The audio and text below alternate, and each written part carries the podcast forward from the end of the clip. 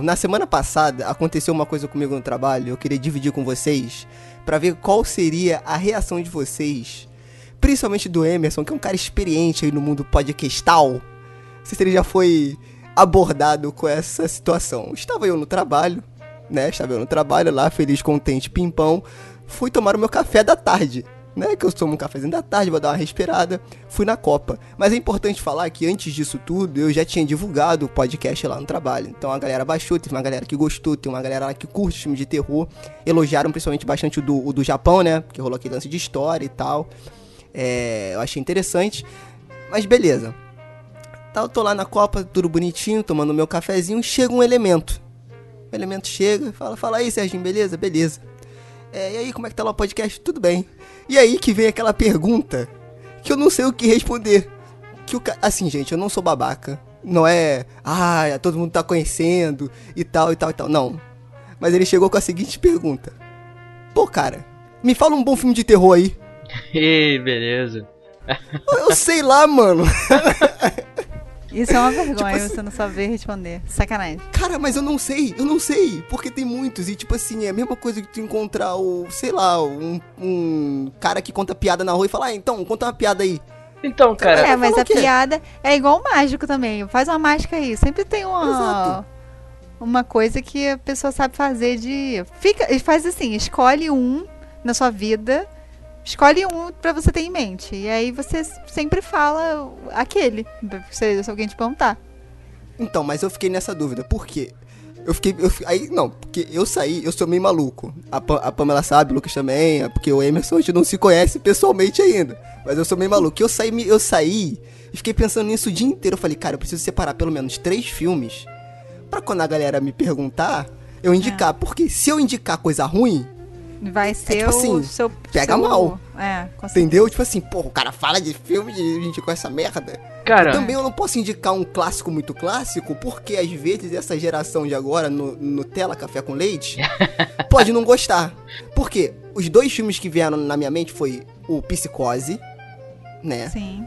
E um que fica sempre na minha cabeça, que é automático, que é o Evil Dead pode, cara, você pode, você pode falar qualquer Mas coisa. Mas o pessoal você, vai, vai você, você pode falar, você pode falar papagaio azul, vem Evil Dead na minha cabeça. Eu não consigo me, me, me, me sair desse filme, entendeu? É, é o necronômico, então, cara, que tá influenciando sua mente. Pode ser. Pode ser. Mas então, é, é essa é a questão. Que filme vocês indicariam se uma pessoa. E, e, o pior é que o elemento, ele nem fala assim, ah, me indica um filme de agora. Me indica um filme. Não, ele fala, me, me, dá, me fala um bom filme de terror. Eu falei, mano, eu sei lá o que, que tu gosta, cara, entendeu? Acho que é uma parada mais pessoal, assim. Só que, vai que é naquela questão, se você não fala, como assim você não sabe? Porra, você que tem um podcast de terror não sabe? E tal, e tal. É. Que filme vocês indicariam? Qual filme que vem na primeira, na primeira vez na cabeça de vocês, assim? Primeiro filme que vem na cabeça de vocês, vocês falam. O cara te pergunta isso, vocês já indicam. Hum. Então, Ai, cara, se fosse comigo, se fosse comigo, eu ia fazer o seguinte, eu ia respirar fundo chegar pro cara e falar assim: Então, você tem tempo sobrando? Senta aqui que eu vou te contar. Achei que você ia falar, você tem tempo pra palavra de Deus? Eu também pensei então, você tem tempo pra então, palavra de Jeová? Então, aí eu ia chegar e falar assim, é, então senta aqui que a, que a conversa vai ser longa, entende? E aí, pô, você tem que evangelizar o cara, entendeu? Ah, não, Lucas, o pessoal não quer ser é, evangelizado. Sim, tem, sabe, é muito sim. melhor, sabe o que é melhor? Você, vou dar minha opinião, você man, manda a parada Tipo assim, mata pau, entendeu? Fala esse, e aí o cara vai ver e vai gostar e você vai ser uma referência para ele. Tipo, tem que ser assim. é ser... Assim. difícil. Não, mas, entendeu, Lucas? Então, mas, tem... mas acontece que hoje em dia, cara, tem um problema muito sério que é a mentalidade que as pessoas criaram acerca dos filmes de terror, entende?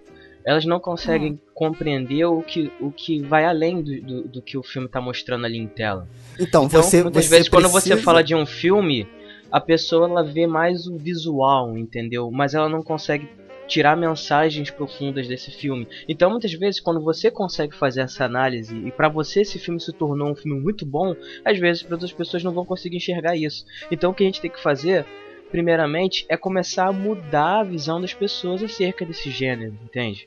E aí você começa a explicar, olha só, o gênero de terror ele não só tá ali para te dar susto ou para te fazer dormir de luz acesa. Não, ele tá ali para te mostrar outras coisas, cara, que vão é fa fazer com que você reflita a respeito do mundo, entendeu? E aí isso se torna uma experiência muito, muito além do que só um filme que vai te assustar, entendeu? E, e aí você vai explicando a respeito. Você não precisa ser muito didático, muito chato, mas você só, entendeu? É, como é que eu posso dizer ali? É, só planta a semente, entendeu? Para que a pessoa comece a, a, a, ter uma outra ah, o Lucas, o Lucas vai mudar o mundo, Entendi, cara. Lucas. Foi muito bonito, foi muito romântico. É, foi muito romântico, mas meu irmão, eu, eu estou, eu estou no trabalho. Eu estou no trabalho, eu estou tomando um café da tarde. Eu não tenho tempo para sentar com o cara e falar assim: "Então, meus amigos, meu amigo, tudo começou na década, não, ele falou um filme para eu ver. E eu vou ver esse filme e vou falar, Serginho, você é o cara todos os filmes de terror que eu quiser, eu vou, eu vou falar com você, eu vou ouvir mais o podcast Frequência Fantasma, porque você entende tudo de terror. Qual filme que vem na sua cabeça para você falar isso? É essa. Então, você. Eu quero ver alguém falar o sobrenatural. Não, ninguém vai falar esse filme. E... Ninguém vai. Eu... Por quê? Eu... Então, eu não, eu, eu não, falaria. também, mas ah, eu gosto do sobrenatural. Eu falaria, eu falaria sim. Cara, eu, eu falaria também. até mais do que Invocação do Mal, por exemplo. Então, eu, é, eu falaria Invocação do Mal. Eu falaria Invocação do Mal, porque eu acho que Invocação do Mal, ele ao mesmo tempo que ele é é, é, não vou falar inovador, mas, mas ao mesmo tempo que ele muda um pouco o jeito de fazer filme de, de, terror dessa geração agora, de certa forma ele muda um pouquinho, ele cria uma outra linguagem ali por conta do diretor. Ele pisa num terreno que já é conhecido. Que é aquele lance de possessão e tal. O Insidious, né? O Sobrenatural, eu também, de, depois que eu assisti de novo toda, toda a franquia e tal, eu vim achando até mais interessante que o Invocação do Mal. Ele pisa num outro terreno, que é uma parada mais projeção astral. Ele sai da caixa um pouco. E é isso que a gente vai falar também no, no podcast.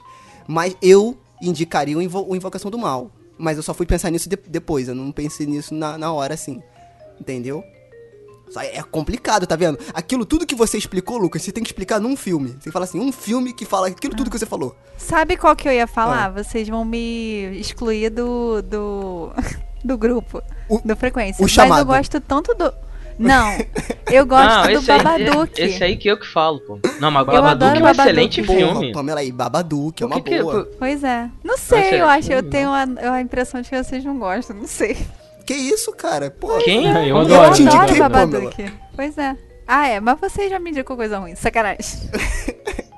claro, porque eu, senão não tem graça. Eu, eu, sempre falo o exorcista. Eu ah, sempre falo Deus. o exorcista. Mas eu... Aí eu vou subindo pra cima, sabe? É, porque subir pra baixo é difícil. Claro Mas é porque é. é. o exorcista não é o tipo de filme que eu gosto de ver. O Babadook é, o, é um filme que eu gosto de ver, que não tem... É... Ah, tem, po tem possessão, mas não, não tem, né? Mais ou menos. É meio mais de espírito. E aí tem o negócio da, da, de ter uma segunda camada. E, eu, e tem criança, eu gosto quando tem criança. Não sei, eu acho, acho que dá mais medo. É. Eu então, adoro quando tem então, criancinha. Então, a... Esse Insidious, eu adoro a criancinha lá que que vai. ah, eu acho ele muito bom, esse menininho. Ele é um, ele é um... Na verdade, recomendação de filme é muito é. difícil. É muito pessoal, cara. Sim, sim. Eu, pessoalmente, não sei sintetizar absolutamente nada da minha vida. eu sou um cara extremamente, assim, que gosta de explanar sobre a vida, os mistérios do planeta, que há entre um espaço e o outro. Se o cara pergunta uma coisa dessa, eu tomei na linha do Lucas aí. Eu tenho que mandar ou uma lista de 50 filmes pro ah, cara ver. Meu Deus do céu. Ou uh, eu vou falando por décadas. Ah, pega aí também o Sobrenatural de um carinha aí que. Sim. Que é ou, então, ou, então, ou então faz o seguinte, cara. Simplesmente fala, ouve meu podcast. Então, eu. Aí, então, ó, jabazão. Não, mas eu, eu falei isso. Eu falei, não, que eu tenho um podcast. Ele, pô, cara, mas não tem como tu me falar o filme agora, não? O cara é, não quer é. ouvir. É, não, é, Mas que não. urgência que esse cara tem de. de Mas, cara, as pessoas são assim. Manda merda esse no cara. No escritório, as pessoas também ficam me falando isso. Qual filme bom? Pamela, fala um filme bom aí pra eu ver. A pessoa quer, a pessoa quer isso, só que aí eu, aí eu tenho que. Mas aí eles já são mais objetivos que eu vou por categoria. Eu vou, gosto de filme de zumbi? Não. Gosto de filme com possessão? Não. Aí vai descartando, entendeu? Eu vou Vou, mand vou mandar o que a ah, pessoa, sim, sim. depois é que ela boa, categorizou. Mas daí você já não está sintetizando. Não, mas é, você está tá fazendo uma coisa. Não, você está sendo mais objetivo do que. Eu estou sendo mais objetivo que vocês. Porque aí você vai. Zumbi? Não. Você também não tem uma gama tão grande assim. Você vai zumbi, espírito, que tem possessão. Sei lá, vai, vai indo assim. Ah, desculpa aí. Pamela. Não, mas não é. Aí você manda. Zumbi, esse, sei lá. Ok, tá bom, aprendi. Não, mas não É, eu acho mais prático. Na, porque tem gente que não gosta. Aí eu vou mandar. Aí a pessoa vai falar, fala um filme de terror bom. Aí eu vou falar, sei lá, qualquer um com zumbi. Aí a pessoa vai falar, ah, eu odeio zumbi, eu odiei esse, esse filme. Você pergunta. Então, o que, que a pessoa gosta? Você então, gosta de quê? De então, filme tu gosta de... Ou só por sacanagem você recomenda aquele Bad Milo que o monstrinho sai do cu do cara e tá tudo certo. Tem, tem que ver uma, ver uma deselegância, tem, né? Tem ah, outro filme pai, também, mas que é muito ruim, que é o Apanhador de Sonhos, que acontece a mesma coisa. Gente. Só que esse filme você leva a sério, que é o problema. Não, então, cara, esse, esse é o problema, cara. Porque às vezes, assim, é, é, é, aquele, é, aquele cara que ele, ele escutou o podcast, ele gostou, mas ele não é um ouvinte ávido de podcast. Então, cara, ele quer ali uma, uma parada. E se você indicar uma coisa boa, pode ser que ele indique, mesmo sem ouvir o seu podcast para outra pessoa. Entendeu? Então, junta tudo isso, é uma pressão muito grande. Entendeu? Em muito pouco tempo. Cara, mas, mas tem, mas tem alguns filmes, especialmente os clássicos, cara, que é muito difícil uma pessoa não gostar. Se ela não gostar, é porque ela não gosta é porque quando eu falo, terror, exo, quando eu falo exorcista, o cara já fala, já vi. E aí? Aí tu tem que ter um, tem que ter um backup. Tá bom. Tem que ser pelo menos dois. Silêncio dos Inocentes.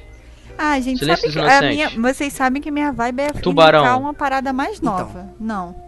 Você indica uma parada. Eu, eu prefiro indicar um negócio novo, entendeu? Porque sei lá, porque a pessoa pode achar que só tem coisa boa no passado, entendeu? Ah, Exorcista já sei. É. Ah, Iluminado uh, já sei. Ah. Qual foi o filme mais recente de terror que você mais gostou? Que você recomendaria? Já que você gosta do recente, então. Não sei. Eu gostei do, eu gostei do Sobrenatural, eu vi recentemente, o primeiro. Acho que foi o mais recente não é que eu vi. tão recente assim, né? Não, mas eu vi esse, eu vi tipo semana passada. Deixa eu ver ah, mais tá. recente. Ah, recente pra você. Assim, um filme é. que saiu no cinema, entendeu? Mãe. Que saiu no cinema. Mãe, porra. Ma mas eu mãe não, não recomendaria é, mãe é... pra todo mundo, cara. Exatamente, não, esse é o é problema. Terror, gente. Eu, eu acho não que... recomendo mãe nem pra minha mãe. que coisa não. ah, meu Deus.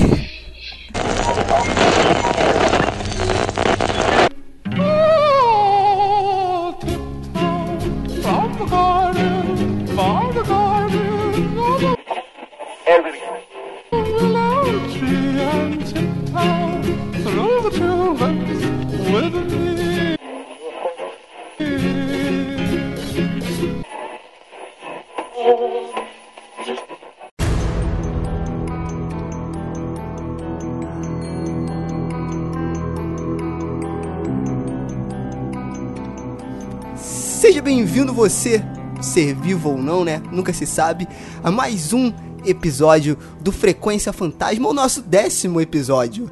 Olha aí. E para você que achou que a gente ia fazer um episódio especial, né? Já que esse é o décimo, achou errado, otário. Aqui a gente vai falar sobre um filme sobrenatural mesmo. Aqui a gente vai falar sobre filmes que envolvam a temática transporte alternativo. Transporte alternativo, essa aí foi só para quem pegou a referência aí. É, a gente vai falar hoje, cara, sobre. A gente assistiu essa semana é, Sobrenatural 4, A Última Chave, né? Insidious The Last Key. Mas não tem como a gente falar desse filme sem falar da franquia como um todo, né? Porque todos os filmes, é, eles são um link um com os outros, né? Então, vamos bater um papo sobre isso. E claro que eu nunca tô sozinho. Hoje eu tô aqui com a Pamela. Oi, gente. Como estão vocês? Tudo bem com vocês? É, então, essa, esse sobrenatural que a gente vai falar é muito louco. Eu odeio essa síndrome de Star Wars que começa no meio e depois volta e depois vai pra frente. Fico muito confusa, então desculpa aí qualquer coisa. E é isso aí. Vai ser legal mesmo assim. Boa. E agora eu juro que eu não vou errar. E para complementar o time também, o nosso síndico do Cronologia do Acaso, agora foi Emerson Teixeira. É, cara. Eu tô aqui só pensando que o Frequência Fantasma é um podcast de terror mais globalizado que existe, né, cara? Porque a gente saiu do Japão e agora a gente vai falar sobre um filme de um cara que ele é malásio e que faz sucesso em Hollywood, cara. Olha só que coisa maluca. Já começa estourando Rapaz, a cabeça aí, né? Rapaz, se você botar no, no Google frequência fantasma, o Google vai falar, você quis dizer diversidade? É isso aí. que isso? Olha aí. é isso que aí, cara. Isso? É. E também pra é, fechar o nosso time de ouro, e hoje o time completo do, do Frequência Fantasma aqui na nossa bancada, estamos aqui com ele, que é o fã número um da franquia, o chamado... Nunca mais isso vai, é, vai Nunca sair. mais vai sair, Lucas. Agora vai ser pra sempre. Lucas Levino. É, eu já me acostumei com isso. Fala pessoal, beleza? Aqui é o Lucas e fiquem longe das portas vermelhas. Opa, isso é importante. Ih, é isso é importante, galera. Putz. Então é isso, vamos falar um pouco da franquia sobrenatural. Ferrou, porque todas as portas de emergência são vermelhas. Se a gente precisar sair de um, de um incêndio, alguma coisa assim, o que, que a gente faz? Caraca, Pamela, genial. Genial, cara, eu nunca tinha pensado nisso. Gente, aqui é arquiteta, né? Pelo amor de Deus, sacanagem. Olha, olha só, carteirada, mané. Aqui é, aqui é bodybuilder. Aqui é builder mesmo, de prédio. Casalberto! Bora pro cast, galera.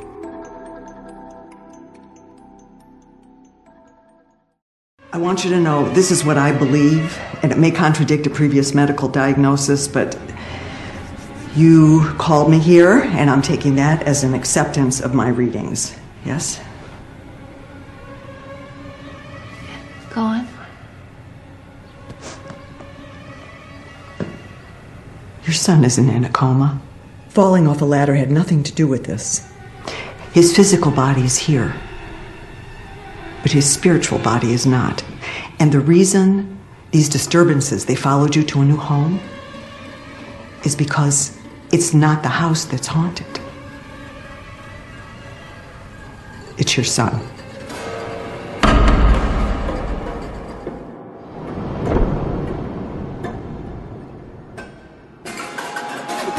Como falar do Sobrenatural 4 a última chave, né? Sem falar um pouco, como eu até falei na nossa entrada, da franquia como um todo. E eu achei interessante que na pesquisa para poder fazer esse cast, eu tava, eu vi algumas entrevistas do James Wan, né, que é o diretor do primeiro e do segundo filme. É, e também, é, e grande parte das entrevistas ele tá com, com, com o roteirista Leff Whannell, né, que é, é também roteirista do primeiro do segundo, ele dirigiu e roteirizou o terceiro filme, e o quarto filme são pessoas totalmente diferentes. Eu, se não me engano, só quem volta mesmo é o roteirista. Mas enfim, eles estavam fazendo várias entrevistas para divulgar o filme, e em uma das entrevistas, o An, ele deixou claro uma, uma, uma questão que eu achei interessante, que ele falou assim, ó, é, ele, ele disse que não procurou fazer um filme com sustos e com cenas clichês, que a galera tá acostumada em Hollywood. Né? Ele falou que queria fazer algo novo. Teve até uma entrevista que ele falou assim, cara, é, tem muitos filmes hoje que eu assisto que, por exemplo, o cara ele começa a criar aquela tensão para dar o susto e aí não é nada. É a mãe dele batendo no ombro dele falando, ah, tá tudo bem, meu filho. Tipo assim, e o One ele fala assim, cara, se eu quiser te assustar, eu vou te assustar né? Eu achei isso interessante. Você acha que a franquia, vocês acham, né, que a franquia Insidious conseguiu atingir essa diferenciação que o James Wan buscou fazendo nos filmes? Depende Olha, cara... do, depende do, do filme, só se for os, os que ele mesmo dirigiu, porque principalmente esse último, o que teve de jumpscare não tá escrito, gente. Olha, o tempo todo, de você ficar cansado, tipo assim, já chega de, de jumpscare, entendeu? O tempo todo. E para coisas bobas, assim, você acaba num. Não tem mais atenção, porque é tanto, repetido tantas vezes. Eu achei que o terceiro também foi, foi um pouco exagerado, mas o quarto foi demais. Agora o primeiro, acho que o primeiro e o segundo foram ok, eu acho. Pô, cara, eu achei o, o primeiro muito bom. Eu achei muito bom. Não, então, mas não, porque não teve essa parada de ficar exagerando no, no, no jumpscare, entendeu? E, e, que o último teve, né? É, eu acho que. Eu, eu acho que o jeito que ele usou para assustar no primeiro e no segundo foi bem, foi bem meio que diferente dos demais, né? Pri, assim, primeiramente, é, eu acho que no Insidious, o, o primeiro, né? É, eu achei interessante já quando ele começa a criar um pouco dessa. Vou, eu vou, vou falar inovação porque não tem outra palavra que vem na minha cabeça, mas não é bem essa palavra, mas é essa mesmo. Quando ele começou a inovar, né, na questão da temática. Porque nessa época os filmes hollywoodianos estavam muito baseados nesse lance de possessão, de coisas mais voltadas para religião, etc. E aí ele vem com uma outra pegada, né, cara, que é a pegada da projeção astral. Uhum. Cara, isso eu achei muito bacana. Eu achei muito bacana o jeito que ele concebeu como seria o The Further, né? Que ele chama, que é uhum. é lá o, onde fica os espíritos e tal. E toda essa construção que dele é, é botar na mesa. É, ó, o, o, universo que a gente tem é esse aqui. Cara, eu achei muito bem construído, isso é mérito dele e do roteirista também, né? O que eu, o que eu acho que engraçado que no primeiro e no segundo teve e que eu achei que se perdeu um pouco no, no terceiro e no quarto foi a criação de quase que uma mitologia e da explicação do que que é esse further, como que acontece a projeção, como que funciona, como que você sai daquilo, por que que acontece, como que acontece com uma pessoa. É, foi criado to, toda uma mitologia que eu achei que nos outros foi meio tipo, ah, a gente já sabe meio que como é que funciona, então vamos botar mais entidade e botar mais monstro para assustar e não explorar o que, que acontece, principalmente essa coisa que eu achei super interessante do cliffhanger do primeiro para o segundo, de quando você tem a alma ou aquilo que sai do seu corpo sai e outra coisa entra. Sensacional. E, e você não sabe o que, que é aquilo. Que, Muito bom. Se é ou não é. Isso que era que é o que eu acho mais legal do primeiro e do segundo, de explorar esse tipo de coisa. Que no terceiro não teve praticamente nada. Foi mais a questão da, da piegas da filha que perdeu a mãe, estava querendo contato com a mãe e tal. Exato. E no quarto não teve nada, nada. também. Foi só só monstro o tempo, o tempo todo. Só caracterização de, das pessoas lá com as camisolas rasgadas. E só, praticamente só isso. Então, já, já fugindo um pouco da cronologia, é, eu achei que. Não, cronologia da, da casa é outro podcast. não, beleza. Obrigado pelo jabá. É, não, o Sérgio é especialista nisso. Enfim, o, eu achei que o terceiro filme, cara, ele, te, ele acertou em um ponto, mas errou em muitos. Quando você começa a desmistificar, contando todas as origens, amarrando todas as pontas, entendeu? Eu acho que isso não fica legal. Porque você tem uma visão pré-estabelecida sobre o, o, filme, de forma que o roteiro consegue funcionar muito bem. Você não precisa saber é, da onde veio, é, o que comeu de café da manhã na semana passada. Não, não, precisa disso, entendeu? Você simplesmente estabelece ali uma dinâmica. Ah, tá. É uma tal pessoa que é, consegue se comunicar com espíritos, ela ajuda outras pessoas. E aí tem a história de um casal que o filho entrou em coma e que eles não sabem o que está acontecendo, e aí começam a aparecer assombrações, enfim. Você não precisa criar um background tão profundo nesse sentido, a ponto de que você acaba meio que. É, como é que eu posso dizer? Limitando um pouco é, todo o resto do, do, da, da história, entendeu? Porque assim, você cria uma, um filme é aquele, aquela coisa que a gente já mencionou aqui nos, nos, nos, episódios anteriores. Que você, quando você faz um filme, você faz agora pensando em franquia. Entendeu? As produtoras só querem saber de franquia. É, isso é um problema. Isso é um problema sério. Então aí o cara faz um filme e aí depois ele con concebe, né, tem uma pré-percepção é, ali do que vai ser o, a continuação. E aí depois que ele fecha, você consegue perceber isso, que tanto o primeiro quanto o segundo, eles terminam um ciclo, eles fecham muito bem um, um, uma história completa ali, e aí você vê que não tem mais para onde o cara ir, o que, que ele me faz? Ele volta pro passado. para poder contar outras histórias que já ficaram subentendidas nos anteriores, entendeu? E aí você acaba criando uma cronologia confusa, entendeu? Você acaba desmistificando coisas e deixando meio sem, sem sal, sem graça. Isso é um problema muito sério, cara. Mas assim, eu acho que é, como essa franquia começou com dois filmes muito, muito bons, eu particularmente gostei muito dos dois primeiros, eu acho que você consegue tirar ali uma. fazer uma média e conseguir tirar uma, algo razoável da, da franquia como um todo. Uma coisa que eu acho engraçada é que você falando isso agora me veio o caso do da série sobrenatural do Supernatural que aconteceu uma coisa parecida uhum. que começou aí tinha uns casos do dos, dos Winchester que eles resolviam casos de coisas diferentes. Né? Um fantasma, uma entidade, um demônio, um não sei o quê. E aí foi desenvolvendo a história até chegar no. Não sei se foi na quarta, na quinta, que teve. Aí, aí entrou lance de anjo, de Deus, de que Deus não estava mais nem aí, tal, tal, tal. E aí depois teve um. Cresceu tanto, e aí fechou o ciclo. E aí, para continuar com a série, eles voltaram sei lá, na sexta ou na sétima temporada com os casos da primeira temporada. De tipo assim, deles resolvendo o caso de. Aí casinhos fechados, poder, que aí você é, vai num e resolve um fantasma. preencher temporada. Exatamente, eu vou poder preencher a temporada. Foi isso que aconteceu, porque o, o primeiro e o segundo são amarrados do, do Insidious, e aí vem o terceiro que não serve para nada. É como se fosse, me lembrou um episódio da primeira temporada, ou da quinta, sei lá, que voltou, da sexta. Como se fosse um caso à parte Supernatural, um caso à parte, né? exatamente. Tipo assim, vamos é, fazer... É quase um spin-off. Exatamente, quase um spin-off. Vamos contar agora os casos da Elise.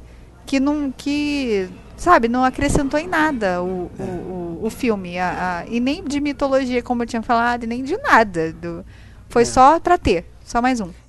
É, e, e assim, não querendo é, minimizar ou desprezar a Elise, porque eu, eu, acho que a personagem dela é a melhor. Ela é ótima. É a melhor de toda a série. É, sim, e a atriz, é, a atriz é muito boa. a atriz boa, é muito gente, boa. Mas voltando ao primeiro filme, é, por que, que eu achei ele diferente, assim, principalmente do terceiro e do quarto? Porque para mim, e foi até uma questão que eu conversei com o Emerson, eu não sei em qual episódio aí, é... Cara, primeiro que o Insidious 1 não é um filme para você ir ao cinema e se divertir com seus amigos rindo pra cacete, como foi o 4.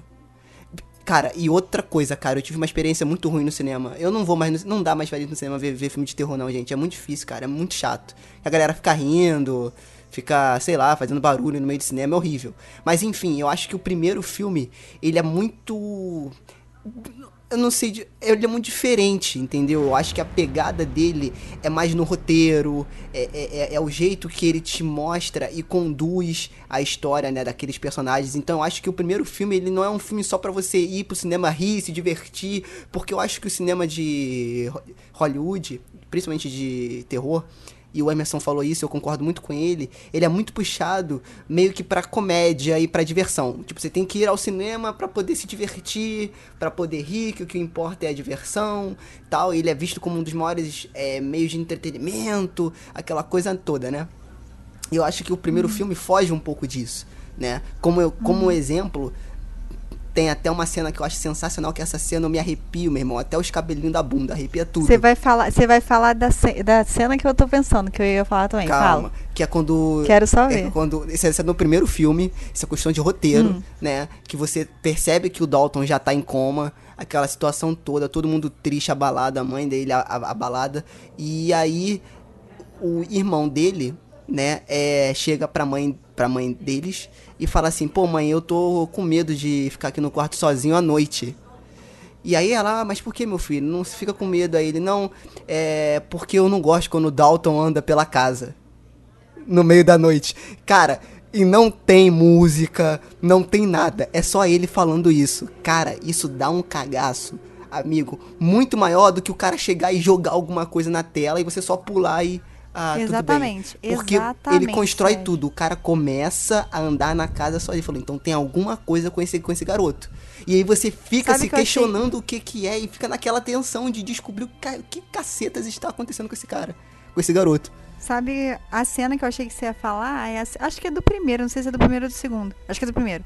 Que a Elisa, depois que a Elisa é chamada para casa, que o que ela tá com o assistente dela que desenha, ela olhando pra escuridão, gente. E o cara desenhando e falando pra, Muito pro, boa essa no cena. ouvido do cara o que que era. É. Pra mim não precisava nem ter mostrado o que que era. Porque, cara, tipo, ela olhando pra escuridão. E aí a câmera. E aí o James Wan é genial.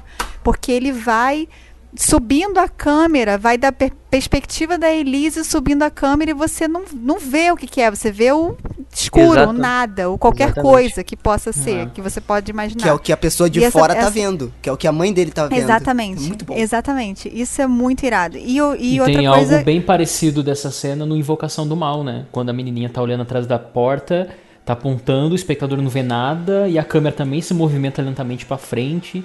É a, o mesmo conceito, a mesma Gente, brincadeira com é escuridão. Bom, né? E dá certo em ambos filmes, né? É Gente, e o jeito que ele filma é muito engraçado. Eu percebi que ele. A, a, a, câmera, uma, uma das cenas, ele botou a câmera em cima do ventilador, gente. O, no ventilador de teto. E ele com a câmera filmando através da a hélice do ventilador uhum. girando devagarzinho. E ele filmando em cima do ventilador. Eu, eu fiquei assim, gente, esse cara é muito louco. O que, que ele quer é, dizer? mas não é isso. O interessante não é isso. Que se a gente pensar em assombração, qualquer é, experiência sobrenatural, que eu não acredito muito no sobrenatural, eu acho que a gente não conhece o que é natural, né? Mas toda a experiência sobrenatural não tem essa perspectiva é, em cantos diferentes da casa, Sim. Né? Geralmente não é uma ideia associada ao fato de que pode estar acontecendo algo nesse instante na nossa casa, lá no canto, no teto da parede. Não necessariamente o que a gente quer ver, não necessariamente o que o diretor quer captar, mas sim aquilo que ele não consegue, uhum. entendeu? Então, para mim, o maior benefício que o James Wan fez para o cinema, é, até porque ele criou uma rede de, de contatos ali que vão atrás dele e vão fazendo filmes e tal. Jump Square e tal, alguns são bem fáceis, mas são filmes interessantes, né? Ele tá criando uma rede aí de, de filmes legais. Mas para mim o maior mérito que ele tem como diretor é fazer isso. É saber muito sobre o ocultismo e utilizar isso na direção dele, sabe? É trazer essa percepção natural e fazendo isso ele pode utilizar qualquer signo dos clássicos de terror. Pode usar Casa Mal Assombrada, pode usar sei lá o que, é, criança, enfim.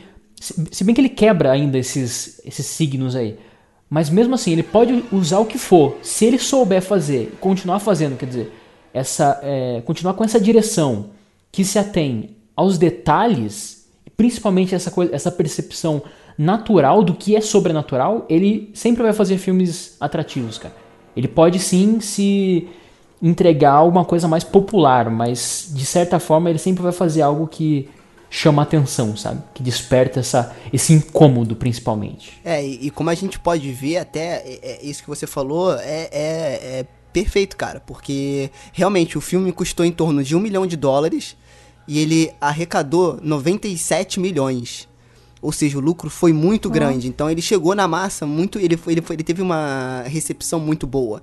Né? E aí é a prova que você, se você pode sim fazer filmes populares, mas com conteúdo né? Eu acho que é o que o James Wan faz bem, pelo menos nessa, é. nessa perspectiva. Esse filme ele foi aplaudido em pé em um grande festival de cinema norte-americano. Não me lembro se é Tribeca ou Sundance. Acredito que é Sundance, o maior festival, né? E não é à toa, cara. Uh, vocês estavam falando do filme e respondendo a sua pergunta inicial, um pouco tarde, né? Mas respondendo e já complementando, eu acho que tudo que ele disse nessa entrevista que você citou e eu não assisti, faz jus ao primeiro filme, o Sobrenatural, né? O de 2011. Assisti no cinema, cara, e foi muito, muito, muito é, visceral a sensação que todo mundo teve no cinema, entendeu? Então uniu aquela coisa que não é um filme difícil de, de se compreender, sabe? Tipo A Bruxa, Mãe, que a gente citou aqui em off. Não, mas é um filme que ele pega essas coisas que a gente que nós estamos acostumados mas no mesmo tempo ele vai transgredindo tudo. Então você tem moradores se mudando, beleza, mas a gente já começa com eles na casa. Você tem casa assombrada, beleza, eles se mudam, ok, se mudaram. O que acontece depois disso? A entidade está neles, está na casa, está no objeto, é, é o que? Né? É, aí quando você pensa que o filme vai ser sobre casa mal assombrada, entra uma outra questão que é projeção astral. Sim, Exato, é de uma forma cara. exagerada, sim, mas cara, é, eu falei para vocês aqui, não quero me estender, já tive experiências com projeção astral. Eu tenho certeza absoluta que esse James Wan ele sabe perfeitamente o que está falando, entendeu? É, a sensação que ele, que ele traz, que ele resgata para provocar essa sensação de desconforto é muito, muito, muito bela no filme de terror, entendeu? Então naquele momento final, que acredito que, se não me falha a memória, já é o terceiro ato, assim, que já entra nessa coisa do como que é o nome mesmo? Além, né? Que é, é the Further. É, sim, é. sim, Além. É, que seria toda essa explicação do além, etc. Quando entra essa parte e depois começa esse conceito do de um mundo paralelo, que as coisas não é, so, é, não somente são extremamente estranhas, como também acontece de um, em um tempo diferente, né? Que você vê aquela aquela família que tá sentada na sala, daqui a pouco a menina pega a arma, atira neles, eles cara, morrem. Isso é bizarro. É aquela, muito louco, cara, Não, é primeiro que a fotografia dessa cena é sensacional. O jeito que ele pega, o sorriso no rosto das pessoas, cara. Cara, aquilo ali é muito bizarro, é, é muito É quase um desenho animado, cara. né? Parece um pouco um desenho Exato. animado. Exato. Um desenho animado do inferno, mano. Não, e outra coisa, cara. É, recomendação aí, antes de mais nada. Ouvinte, vocês aí, escutem o Tinitin cantando essa, aquela música do Tulipas. Cara, Meu irmão, eu vi no YouTube. o cara tem a cara de psicopata. Que... Eu vou deixar o link não, não é aqui na, na, no post. Cara, que coisa assustadora. É mais é. assustador do que o filme, cara. Assista Sério. 3 horas da manhã. Exato. Tomando um chazinho. É horrível, né? E outra coisa também, a gente, a gente falando dessa, dessa questão dele ser mais popular e tal, o próprio Patrick Wilson, que é o, é o cara que faz o Josh, né, que é o pai das crianças, e de certa forma um dos protagonistas, é, em uma entrevista também ele foi questionado do filme ser 13 anos, né? Porque o filme, o primeiro filme, ele é PG, ele é PG-13 né? E aí, cara, ele teve uma tirada muito boa que meio que resume o que a gente falou aqui do primeiro filme, que ele diz que é, a classificação do filme, é, geralmente eles botam em relação à, violência, a gore, a essas coisas mais explícitas, né? E ele falou que na opinião dele, ele é, é o, J, o, o James Wan ele não precisa dessas ferramentas para poder te aterrorizar e você ir para casa pensando no filme ou em que canto da sua casa está a entidade. Cara, foi sensacional isso.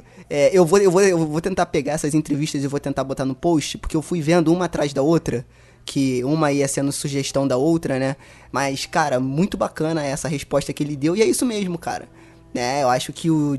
Foi como a Pamela falou, pequenos detalhes que ele faz que conseguem te assustar, né? E deixar você não só assustado, mas angustiado com o que você tá vendo. Não sei vocês, mas eu adoro o fato de ter um menino em coma nesse filme. Eu acho que isso dá um toque macabro. É diferente, cara. cara. Impressionante. É. É aí já une outra coisa, né? Ele... Eu acho que esse filme ele, ele é muito mais um filme de significados assim do que uh, do que qualquer outra coisa, né? Porque traz também o mesmo desconforto, sabe? Essa coisa do tá, tá em coma, o corpo tá ali, tá vivo ainda, a mente não, mas a mente opera. Uh, o que é mente, o que é consciência, onde está, entendeu? É, beleza, o corpo tá ali, aí o corpo vira esse recipiente vazio que foi citado aqui pela, pela Pamela. Então tudo isso causa um desconforto muito grande, cara. É, são, assim, poderia ser, poderia ser extremamente normal, sabe? Um filme de Casa Mal Assombrada, mas não. Tá cheio de informação nesse filme aqui. E a gente fica meio que ansioso olhando de um lado para o outro, assim, querendo saber o, o, o significado, sabe?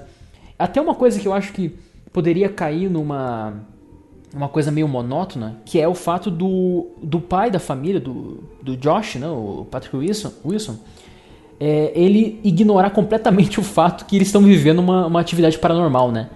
Até ali no final do filme ele, ele ignora completamente Acho que isso poderia cair num cansaço, mas também não, cara, porque daí a gente vai descobrir que ele, na verdade, não é que ele não acredita, ele tem um bloqueio, cara.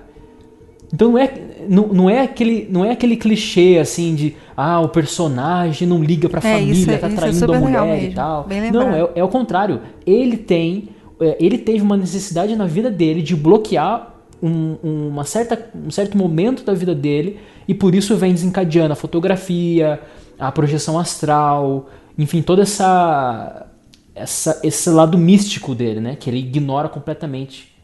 É, e é muito então, interessante porque você vê que eles tentam criar ao mesmo tempo uma atmosfera familiar, como vocês bem falaram anteriormente, que é Casa Mal Assombrada, família que se mudou recentemente, é, e aí começa toda a tensão e coisa e tal, e ao mesmo tempo ele consegue fazer uma coisa diferente fugir desses clichês, entende?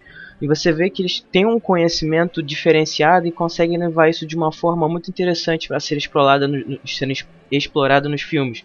Como por exemplo, é, você vê que nessa questão de ser é, possuído ou perseguido por alguma entidade ou coisa do tipo, você foge aos clichês no, no, seguinte: a gente já tem formatado uma estrutura desse tipo de filme que é família começa a ser perseguida, aí eles chamam um padre, aí o padre faz o exorcismo e aí termina. Mas não, cara. Nesse filme você consegue ver, e em, algumas, em alguns momentos ele deixa isso bem claro, de que objetos religiosos ou coisas do tipo não fazem diferença, entendeu?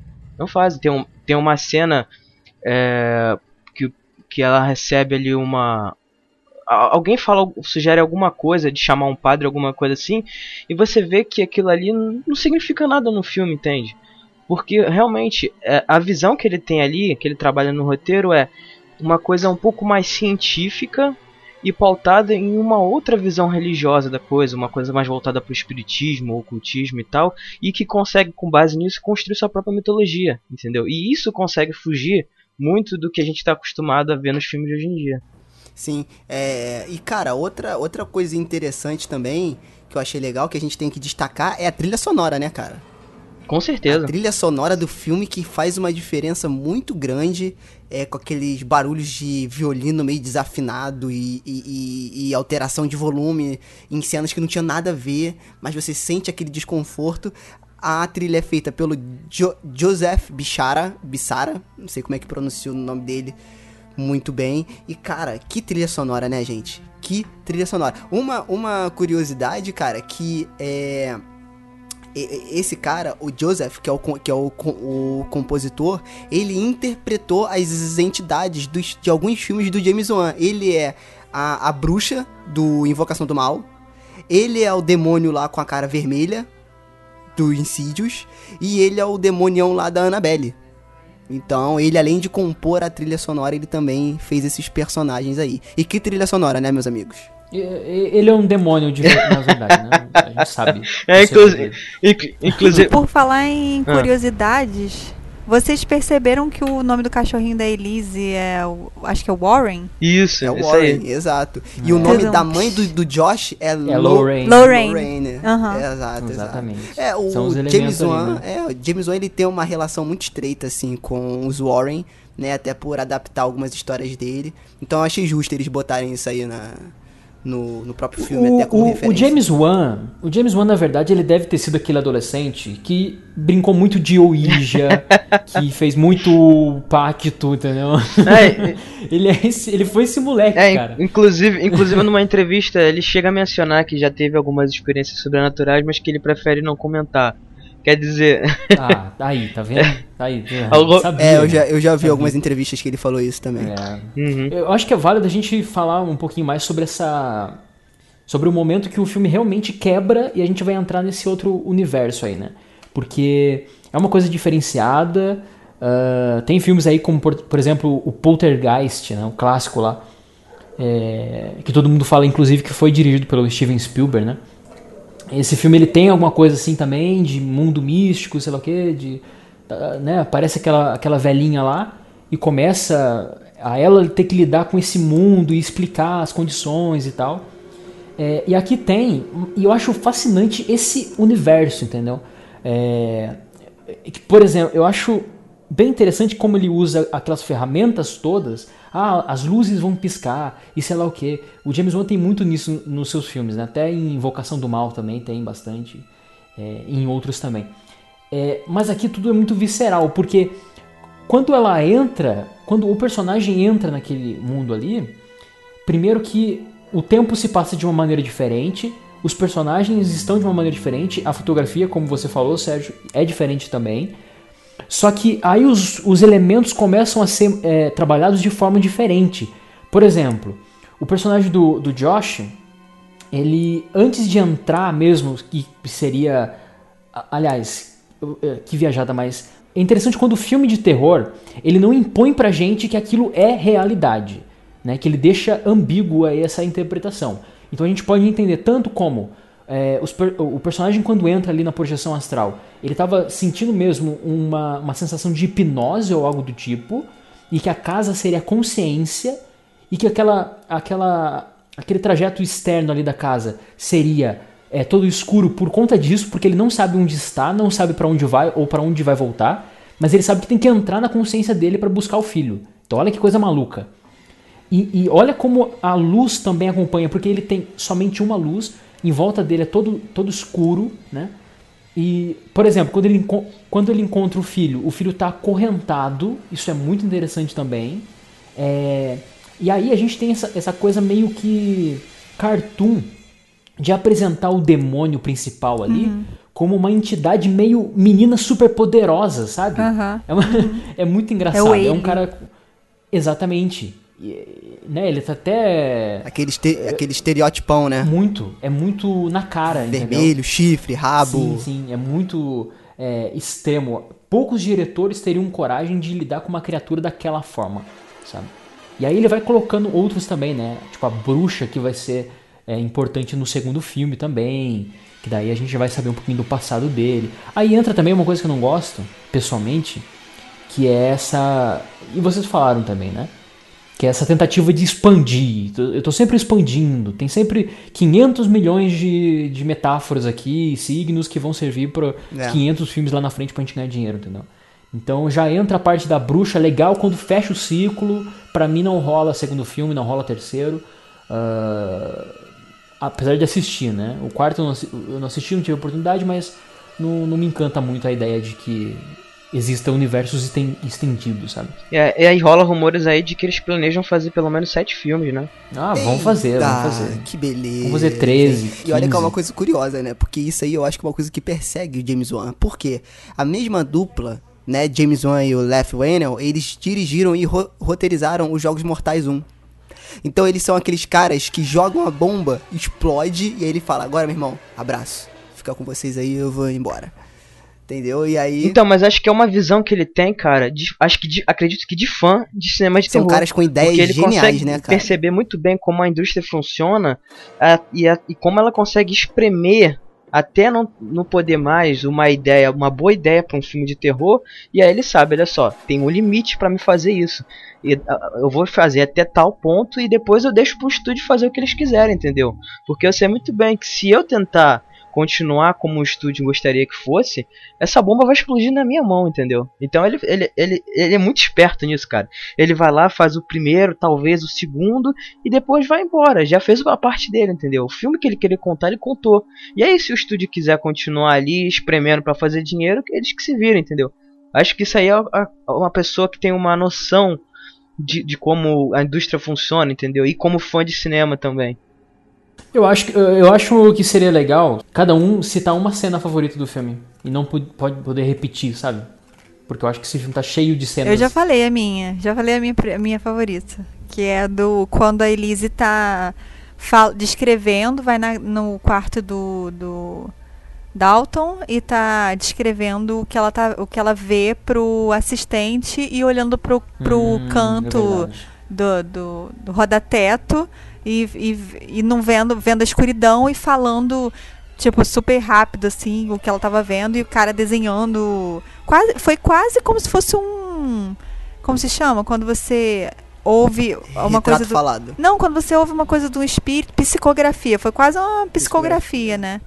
Só que aí não, não era ela que estava escrevendo, sim, né? Era o outro sim. rapaz que estava auxiliando. Mas eu acho a conexão desse filme total com o espiritismo, assim. Mas, claro que levando para uma coisa de entidade de demônio, uma, uma coisa mais fantasiosa, entre aspas. Mas é total essa, essa coisa de, de uma pessoa ser médium, de ter a habilidade, ser um dom de conseguir é, ir para outra dimensão e falar com. com e, ter, e ter também nessa outra dimensão espíritos que são que foram para lá porque foram maltratados, morreram de uma forma ruim e que não podem ser livres por conta porque ainda estão presos com ao que matou eles alguma coisa assim aqui na onde a gente vive, né, na realidade. Enfim, é, é minha cena é essa. Já escolhi primeira. Cara, a minha cena que eu gosto mais é essa do diagnóstico aí da Elise sobre o caso. Eu acho sensacional, achei a interpretação dela muito boa. É, é, simples, a cena não é muito grande, mas ela me pegou no roteiro e o jeito que ela foi filmada, que ela foi dirigida. Eu acho simples, mas ao mesmo tempo assustador. Então, o Sérgio se apegou aos diálogos, né? Sim, eu achei interessante, cara. Que é um filme que, que, que, trabalha muito isso. É... Ele, ele trabalha muito mais isso do que as cenas em si. Né? Então, as cenas assim que eu falo, as partes expositivas, né? Então acho que tem muita coisa no olhar, no, no, no na, nos diálogos.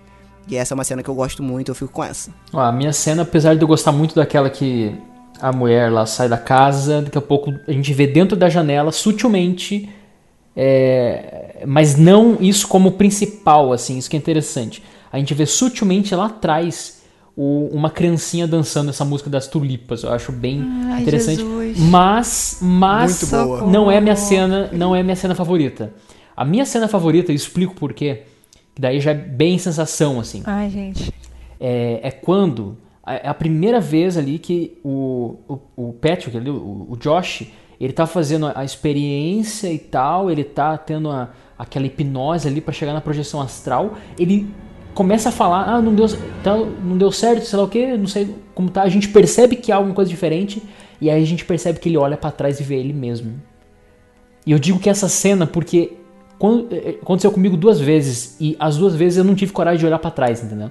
Então o filme me obriga a olhar para trás, é, entendeu? Então isso me dá muito medo, cara.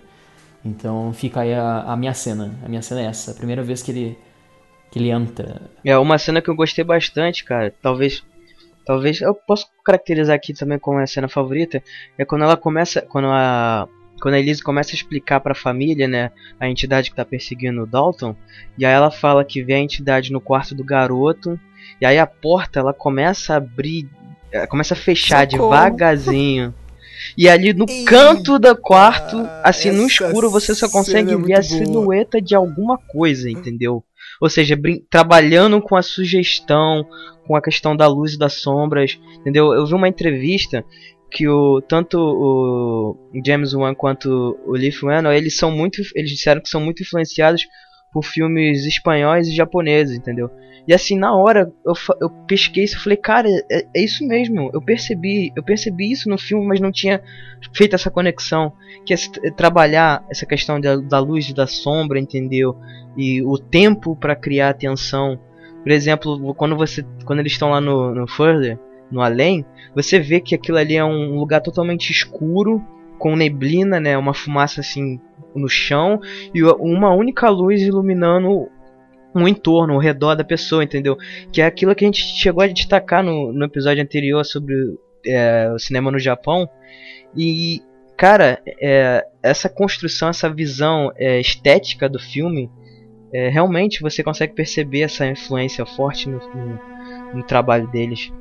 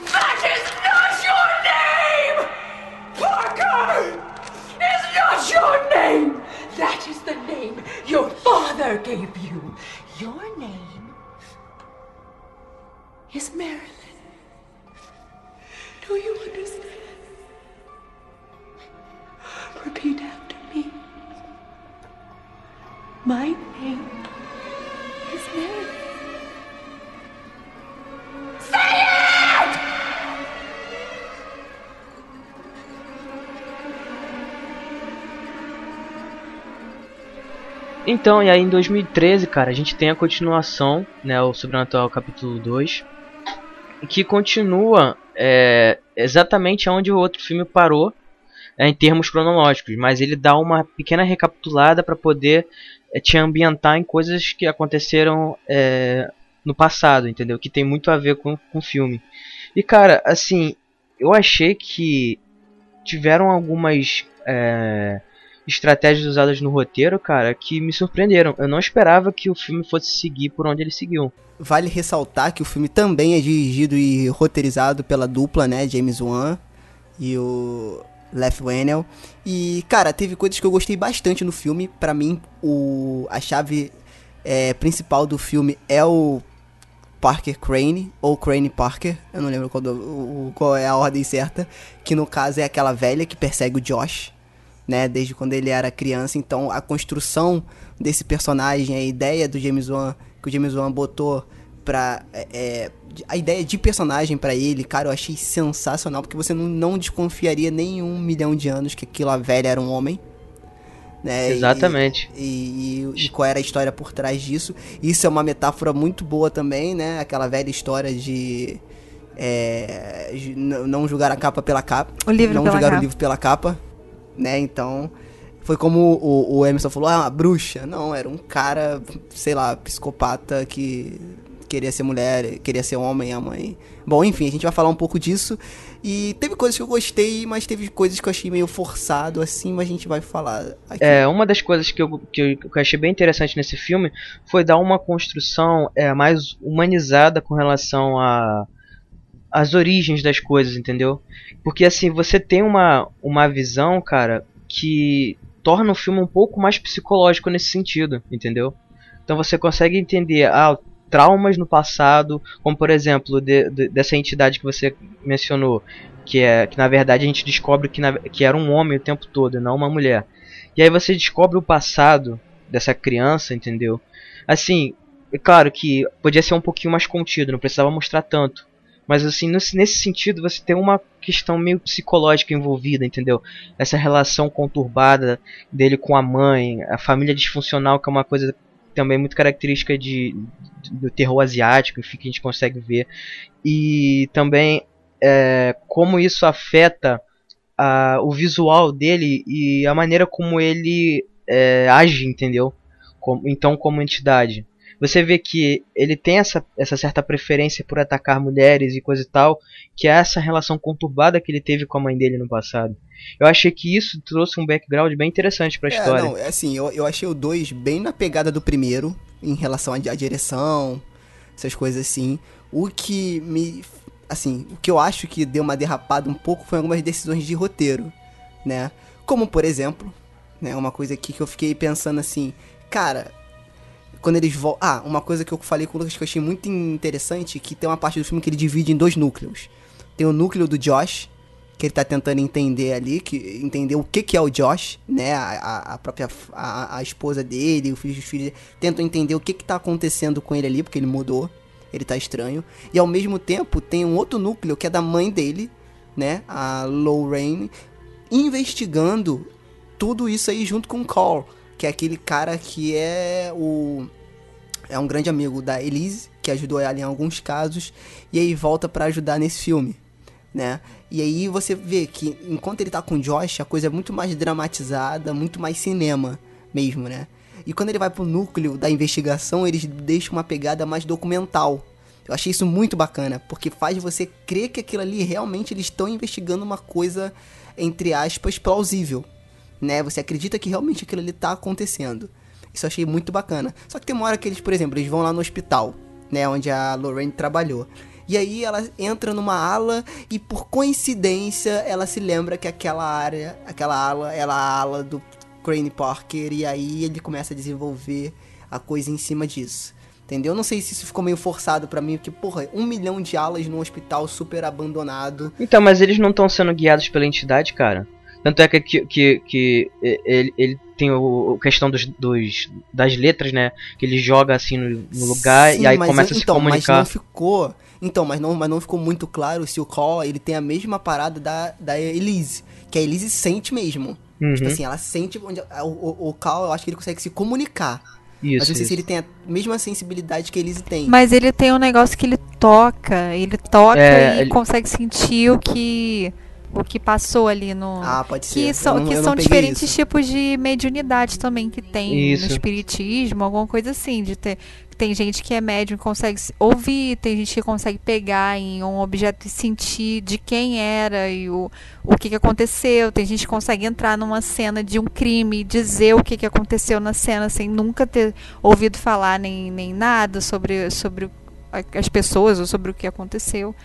Eu, eu lembro disso, que ele botava a mão e, entendi, e entendi. aí acho que tem é, até uma hora que ele botou a mão na, na roupa do, do Parker e ele falou, é, é dele. É essa é verdade, roupa é verdade. É, boa. Ele, ele. ele que consegue ter aquele flashback e ver toda a história da, do garoto e tal, como ele se transformou num psicopata e coisa Isso, isso aí. E outra, outra coisa também que eu achei meio forçada, e aí eu não sei, porque eu sou um equino no que diz respeito à, à espiritualidade, todas essas coisas.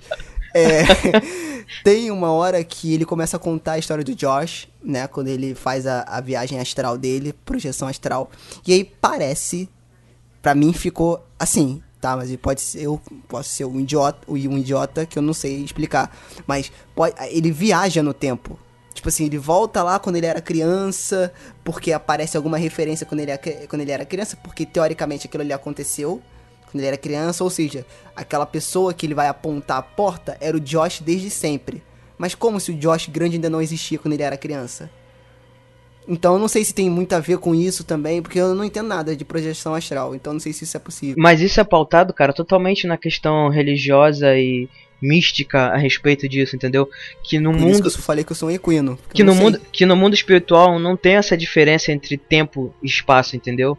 Então, uma coisa que você é, tá vendo agora, é, em termos espirituais, é, pode estar tá acontecendo antes ou depois, entendeu? Ou seja, você consegue, os espíritos conseguem ter essa, essa visão diferente em questão do tempo, de acordo com, com, com essas religiões, enfim.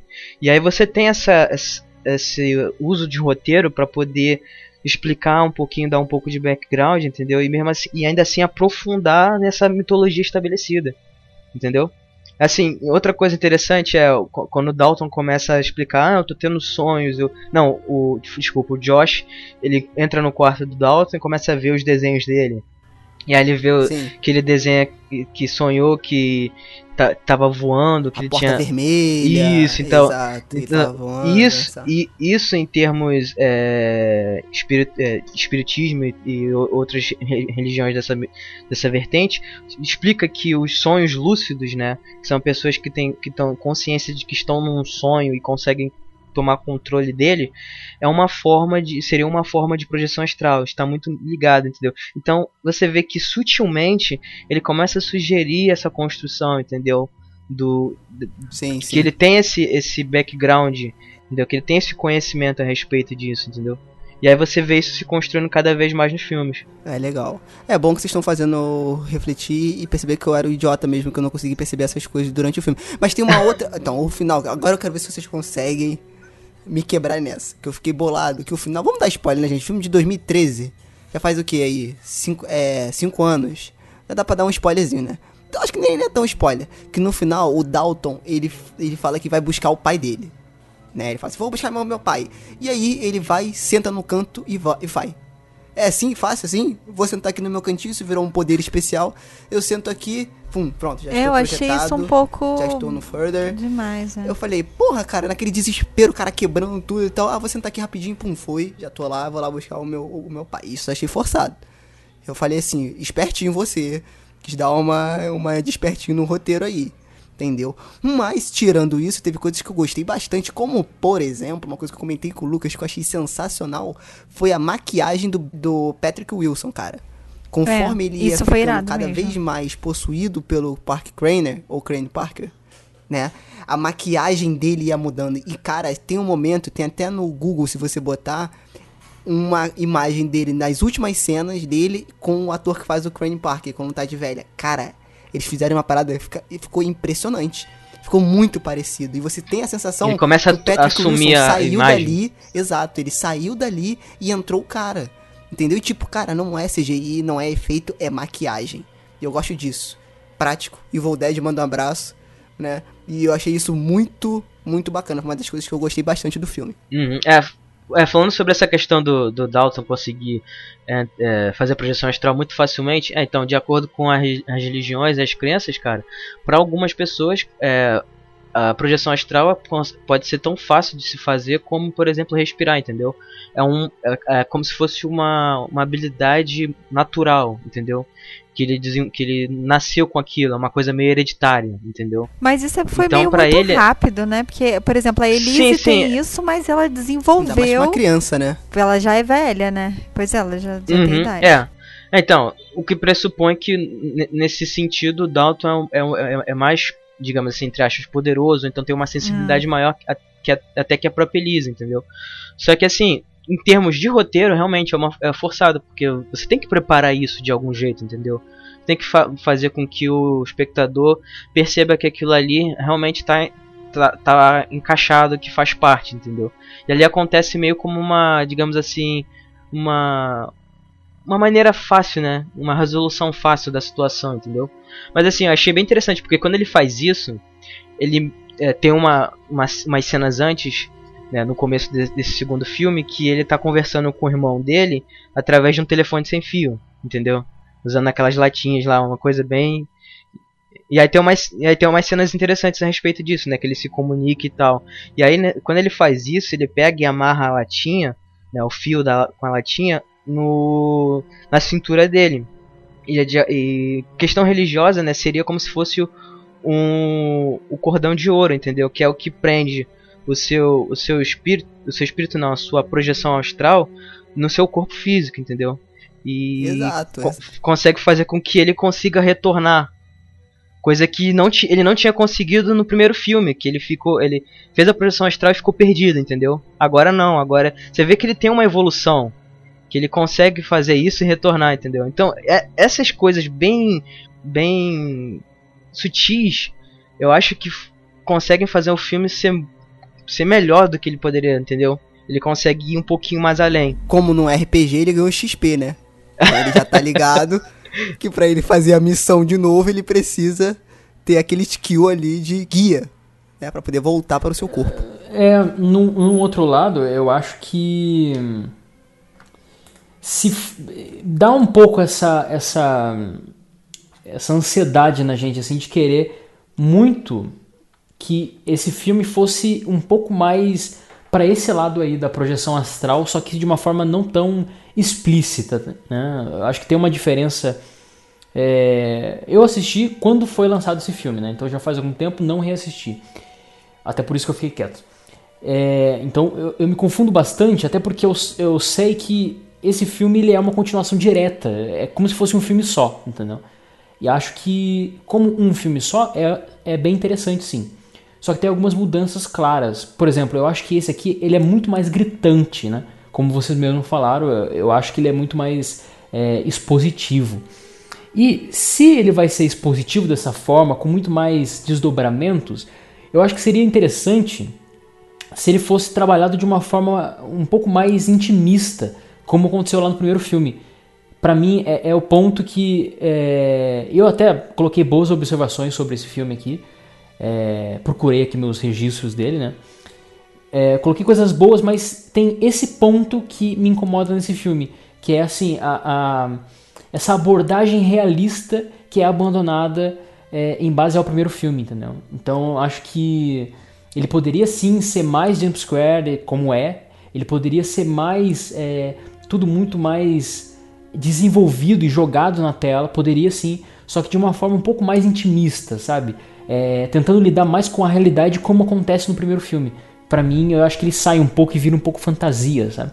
Aí já começa a ser uma coisa muito até desrespeituosa, né? Não tem mais aquela sensação que eu acabei de dizer aqui, que a, a projeção astral ela não vira muito uma aquela coisa desconfortável. Ela vira quase um poder do X-Men, entendeu? É. Aí já me afasta completamente, não é assim não me pega a sensação, entendeu? Não me provoca medo. Aí já me provoca diversão e tal. Viva a diversão, entendeu? Adoro me divertir. Se James Wan fizer um filme sobre ursinhos carinhosos, estou indo assistir, sabe? Só que, é, né? Aí já começa a ser um filme que não é tão bom, entendeu? É, por isso que eu vejo algumas falhas, assim. Mas ainda assim, é uma boa continuação. É, eu, eu acho que assim, ele é um pouco mais dispositivo, até pelo roteiro do filme mesmo, porque eu acho que nesse momento como é uma continuação meio que direta, as portas já estão abertas. Né? Então eu acho que as coisas iam se tornar mais expositivas naturalmente. Eu acho que as aparições iam se tornar mais fortes. Eu acho que tudo isso ia acontecer. Por um outro lado, eu concordo com você nessa questão do poder do X-Men. Eu acho que a projeção, que a pro, não sei nem se essa palavra existe, a, que a projeção astral é, é uma coisa mais intimista, não é uma coisa legal. O nego fala assim, ah, agora eu vou me projetar, uhul, que coisa bacana. Não, eu acho que as pessoas, assim, que passaram por essa experiência, eu não conheço, não passei por essa experiência, mas eu já ouvi casos. Não é legal, é desconfortante.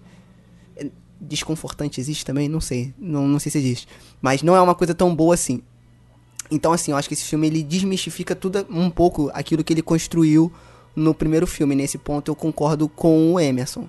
Não acho que ele foi um, um bom, um filme tão bom quanto o primeiro, mas eu acho que ele foi ok. Eu acho que ele foi uma continuação digna. É, em, em termos, é, digamos assim, religiosos, culturais acerca da projeção astral, é geralmente, cara, é, o que você tem é uma, uma experiência, na verdade, vantajosa não, mas uma experiência que acarrete coisas positivas na vida das pessoas, na maioria dos casos, entendeu?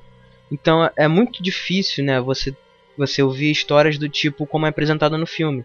Só que o filme ele estabelece uma mitologia que até certo ponto ela vai de conforme né, as, religiões, as crenças e tal, e em, em, em, dado ponto ele já começa a ir para um outro lado, entendeu? Para a particularidade do filme. E realmente, nisso eu concordo totalmente com vocês, que se ele se propõe a fazer com que a projeção astral seja uma coisa ruim, que você se torne uma, uma vítima é, perseguida por espíritos ruins, demônios, etc., entendeu? Você tem que manter isso nos outros filmes. Inclusive você mostrar que fazer isso é perigoso, fazer isso é, pode ser um tanto um dom quanto uma maldição, etc, entendeu? E isso, cara, eu vejo que é, não só não nesse filme, acho que esse filme começou a meio que é, estragar um pouco isso, mas nos outros dois filmes seguintes, aí sim, para mim já perdeu totalmente a mão, entendeu?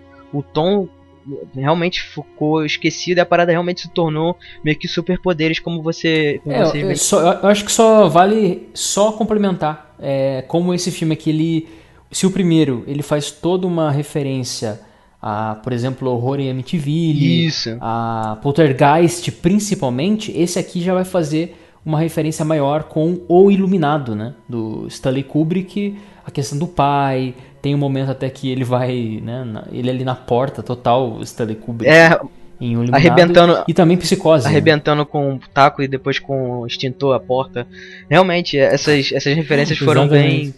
Here is Johnny, né? Isso, foi bem, foi bem forte. Essa do, do MTV eu também consegui ver um pouquinho no segundo, com relação ao pai. Ele, entre aspas, né? Que não é ele no caso, mas enfim, ele tá sob a influência de um, de um espírito que e tá fazendo com pessoas, que ele atente né? contra a própria família. Não, contra a própria família, entendeu? Isso, isso, é. E isso Exatamente. é uma coisa bem presente. É, e, e, e, só, só simplificando, só resumindo, eu acho que o mesmo problema que acontece aqui acontece no Invocação do Mal 2, por exemplo. É, uhum. é um uhum. bom filme, mas tudo fica mais explícito e a própria mitologia é jogada um pouco de canto, entendeu? Só uma, em nível de comparação, sabe?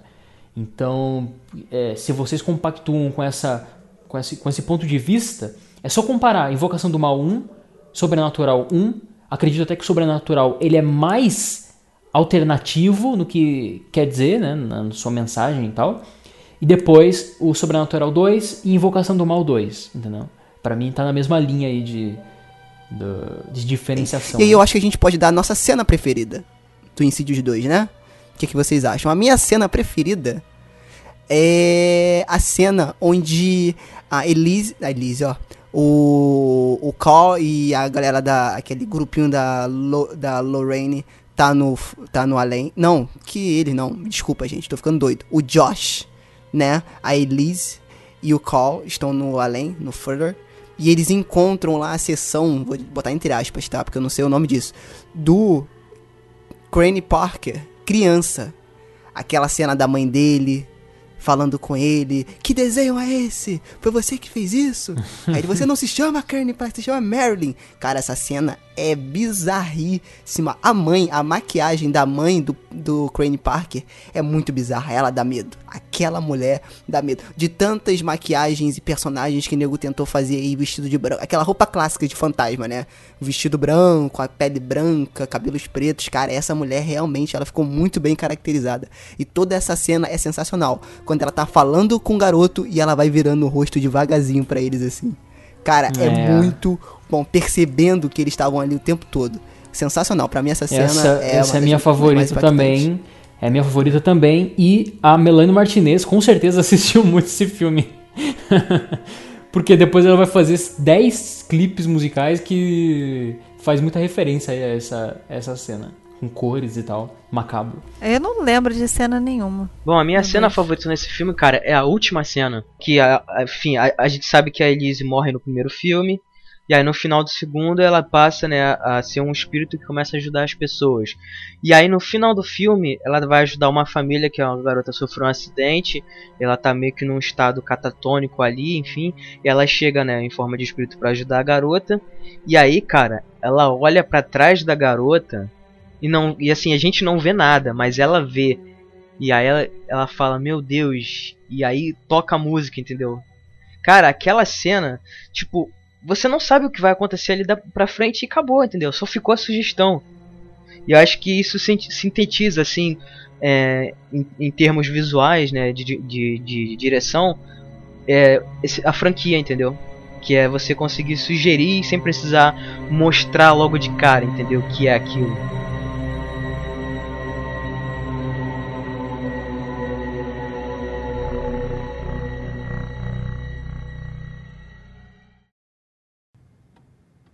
I am calling out and trying to make contact with Lily Brenner. Lily, if you can hear me, please talk to me. Lily, are you out there?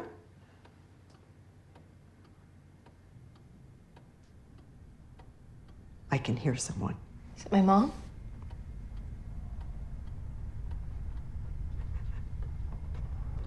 No, it isn't your mother.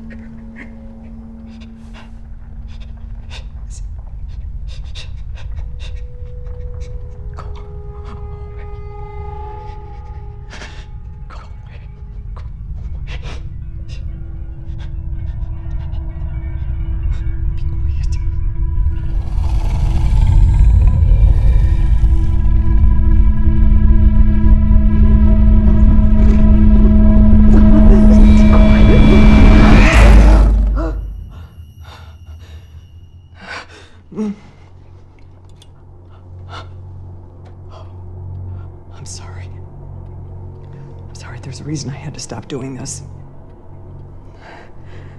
There's other people that do this. You have to find one of them.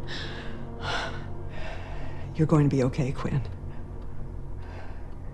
But take my advice and do not try to contact your mother on your own anymore.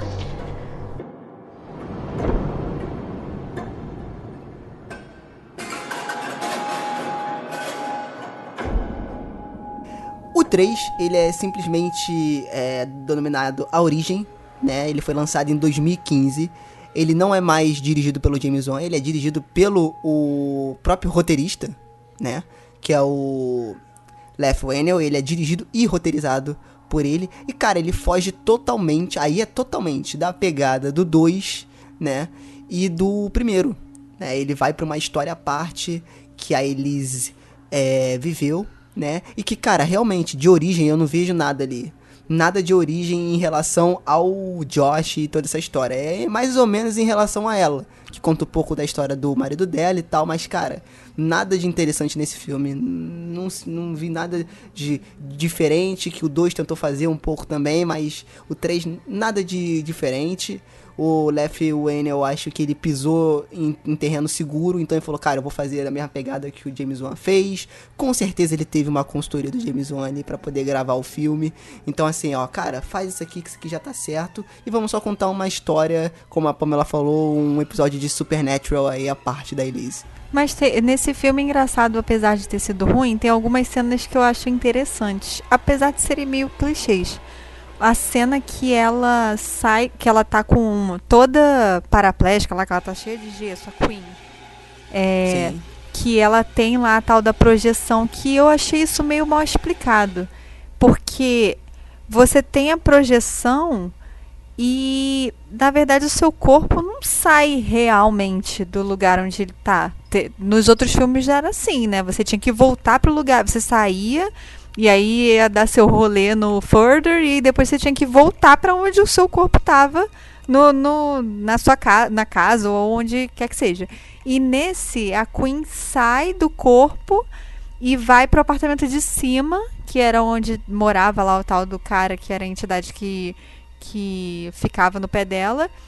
E aí ela tem um negócio que ela fica, não sei se ela cai, alguma coisa assim, e ela não consegue se mexer. E aí vem o, o bicho vem vindo se arrastando pelo, pelo chão. E ela fica, não consegue se mexer, não consegue gritar, não consegue fazer nada. Aquilo ali me deu uma agonia, apesar de ser meio clichê. E de não ser bem explicado porque esse negócio dela ter sido encontrada depois, que aí o pai acorda no susto e sai correndo, vai pro apartamento de cima e acha ela no outro apartamento. Mas eu achei essa cena maneira. E teve outra cena que eu achei maneira também, mas que também é meio clichê, mas que eu achei legal. Que ela fica batendo na parede atrás dela, achando que é o garoto que tá conversando com ela. Lembra que é, ela. É muito boa. Que ela é. fica batem, batendinho assim na, na parede, na parede e, aí ela descobre isso é, é, meio assim, tipo, a gente já sabe que ele vai falar que, que isso é clichê de filme, exato. né? Que não é ele, você sim, já sabe sim. que não é ele. Mas é maneirinho, cria uma, uma tensãozinha legal. E às vezes também que. Achei às vezes que o bicho aparece sem aparecer, na verdade, ou a entidade. São bem mais interessantes, como a gente sempre fala, né? Do que quando ele aparece. Porque aí depois que ele é revelado, você, ah, tipo, era isso, é. Mas aí quando ele se esgueira, quando ele tá. Quando ela olha tem alguma sombra atrás da, da cortina. Quando ele desce do, do teto, que vem uma mão do teto e pega ela, é, é legal, que te dá um susto, mas enfim, tem algumas ceninhas que salvam, mas e mas, mas não é bom, né? O filme é meio ruinzinho. Não, eu, eu acho que esse filme, cara, ele vai cair naquilo que o Emerson falou, distorce totalmente a questão da projeção astral, que eu acho que era, era, é. era o diferencial da franquia. E ele puxa para aquele clichê de sempre. Ah, uma entidade, que a garota tentou jogar o, a tábua ou o Ilja, ou Ilja, vocês me entenderam aí, eu nunca sei falar isso direito. E aí chamou uns espíritos maus, e aí eles têm que se projetar pro outro plano, para poder bater de frente com esse espírito, ou seja, virou X-Men, como ele Literalmente bater de frente com o espírito. É. é. Ela, literalmente é. ela bate de frente. É. E virou X-Men mesmo, né? Que aí ela começa a fazer Não, um Hadouken lá, um... É, isso eu acho um pouco interessante, sai. porque ele cai naquela... Eu só, só, só acho que não foi bem trabalhado, mas eu acho interessante que é como, é como se a alma dela ainda estivesse viva. E aí ela tem um poder a mais sobre aquelas entidades que estão simplesmente mortas. Mas aí, uhum. duas coisas fere a mitologia que ele criou, né? E ao mesmo tempo fere também o conceito da proje projeção astral. Né? E aí eu acho, cara, que quando eu descobri que o filme não era só. Não que teria que ser só so sobre isso, mas que o ponto alto não seria mais essa questão, que é o diferencial da, da franquia, cara, já me perdeu. Entendeu? Então, assim, eu vi o filme só por ver mesmo, para poder falar aqui, porque eu, eu vi esse filme no cinema eu saí bem decepcionado assim quando assisti. Péssimo, é horrível. É, uma, uma coisa que eu queria destacar positivamente nesse filme, cara, é que eu gostei que ele, que ele trabalhou a abordagem da Elise tá com medo de fazer a projeção, entendeu? Ela ter traumas daquilo, ela se sentir sufocada e toda aquela relação que ela tem com, com o falecido esposo dela, que tinha depressão e tal. Eu achei que isso foi bem interessante, deu uma humanizada, entendeu? Deu substância e deu espaço. Você não acha muito clichê, não, cara? Eu acho bem clichê essa questão aí dela não querer voltar, não, quer dizer, não, não querer ir para esse campo aí e tal, porque ela tem problemas. É, é, não sei, é, são alguns detalhes, né? Que a partir desse filme começa uma coisa que é que é belíssimo, lindo para a atriz, né? A, a Lynn Chaney, porque ela consegue, ela sai de um personagem que morreu no primeiro filme para uma personagem protagonista nesse filme aqui, por conta do carisma dela, né? Só que não rola, entendeu? Não, não rola. O, o bacana do. Ele não tem nada a ver. O, o bacana do, dela no primeiro filme é que ela aparece no momento onde a gente não tem mais escapatória ela chega com todo aquela, aquele misticismo e traz uma, uma atmosfera muito bacana para o filme, uma camada diferente. Aqui não. Aqui a gente primeiro já conhece, segundo, o filme nem é tudo isso, terceiro, ela meio que tem que segurar a bucha do filme inteiro, é, mas o filme ele é muito podre, é, o filme é muito é, pobre, não, não tem tipo, conteúdo, entendeu? Exato, porque assim, o, o filme ele não virou um filme sobre uma boa história, que nem o primeiro e o segundo, ele virou um filme de personagem. Isso, esse é, que, eu, esse que eu ia falar. E nem isso, nem isso, porque o personagem dela não é legal. A, a forma como aqueles dois ajudantes dela é apresentado nesse filme é ridículo e não tem nada a ver com o primeiro. eles não sim, são sim, tão total. otários que nem uh, nesse filme aqui, que nem apresentado nesse filme. E que acredito que vai ser no quarto. É, Pô, no quarto então, falar. amigo. No quarto é Scooby-Doo. É, então. Eles não são assim, entendeu? Eles têm um nível de seriedade e eu acho muito perigoso fazer uma coisa dessa quando você tem uh, pessoas que lidam com paranormal e que utilizam coisas mecânicas, né? utilizam a tecnologia. Já é muito difícil a gente crer que luzes vão captar a porra de um espírito que tá na tua casa, entendeu? Aí você coloca os caras fazendo piada, tira o nosso senso de seriedade com o filme. Então sim, começa filme... a acontecer uma coisa muito ruim. É, o filme o para de dela... se levar a sério. Sim, uma coisa que eu acho legal nesse filme, e a única talvez, e ainda assim é muito mal é, trabalhada, é uma coisa que até tem conexão com a, o que a Pamela falou, que é aquela coisa dela ficar imóvel, né? Eu acho que tem até uma. Muito mais do que a projeção astral, tem uma coisa aqui de paralisia do sono. Só que é tão hum, é, pessimamente trabalhado que daí já vira uma coisa mais ruim do que boa, entendeu? Porque tem o fato que ela tá com um problema na perna, que ela não consegue se mexer e rende algumas cenas interessantes. Tem essa cena que parece muito uma paralisia do sono mesmo, e a sensação é muito próxima também, entendeu? Então, mas são coisas assim que passam despercebido, entendeu? Parece mais um filme que ah, brilha aí, Lin Shane e faça aí, vamos fazer uma tentar fazer uma uma jornada do herói com você, com uma personagem que até não serve para ser protagonista, ela é coadjuvante, né? É, seria a mesma coisa que pegar aquela velhinha lá do Poltergeist e falar, vamos fazer um filme dessa velhinha, entendeu? Ela é bonitinha, fofinha, gordinha, mas não é a protagonista do filme, entendeu? Mais ou menos assim. uhum. assim. É, é, é, aquele, é aquele fenômeno né, de Hollywood de querer fazer spin-off e alongar tudo, todas as franquias já estabelecidas para poder tirar o máximo de dinheiro possível disso, entendeu? Eles pegaram e fizeram o tal do. E eu, eu faria a mesma fizeram, coisa. Eles pegaram e fizeram character driven, né?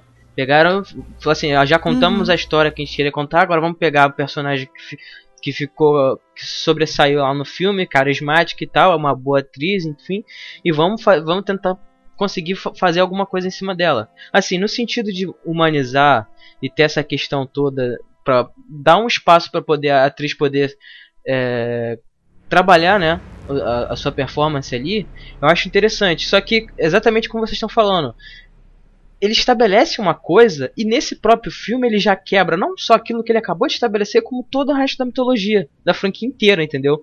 Ela é, a projeção astral, no caso, é dado como uma coisa perigosa, complicada e tal, e você não, você fica imponente diante do, das entidades, dos espíritos e coisa e tal. E nesse filme não, cara. Ela tá com medo de fazer a projeção, aí depois ela trabalha isso e tenta retomar coragem, né, para poder ajudar a garota e aí no final do filme ela tá trocando soco com, com o espírito lá, cara. Entendeu? Então, porra, isso é bizarro, entendeu? Se eles tivessem trabalhado cara, então, melhor essa Isso questão... foi uma, foi uma das, das coisas que eu gostei, cara. Dela cair na mão com os espíritos. Tu gostou disso, cara? Que, é porque eu acho que, que aquilo ali não é literalmente. Eu acho que aquilo ali é meio que uma metáfora, entendeu? Tipo assim, olha, eu tenho... O cara, foi o que eu falei. Eu acho que o jeito que ele fez não foi tão legal, porque ficou muito bobo. Uhum. Entendeu? Mas eu acho que assim, tipo, eu tenho mais força porque eu tô viva. Entendeu? Mas foi o que eu falei. É, foi, mas, mas foi, foi, mas foi o que eu falei. É... Fere, então, exato. Fere as duas coisas. Fere o lance da projeção astral, que você não tem superpoderes, você não é X-Men. E fere também a própria mitologia, que foi o que o Lucas falou. Mas eu entendo o que vocês estão falando. Sim, sim, então, mas o que acontece? No, no filme anterior, no segundo filme, tem um momento que o cara tá sendo atacado por, aquele, por aquela entidade lá, que é o.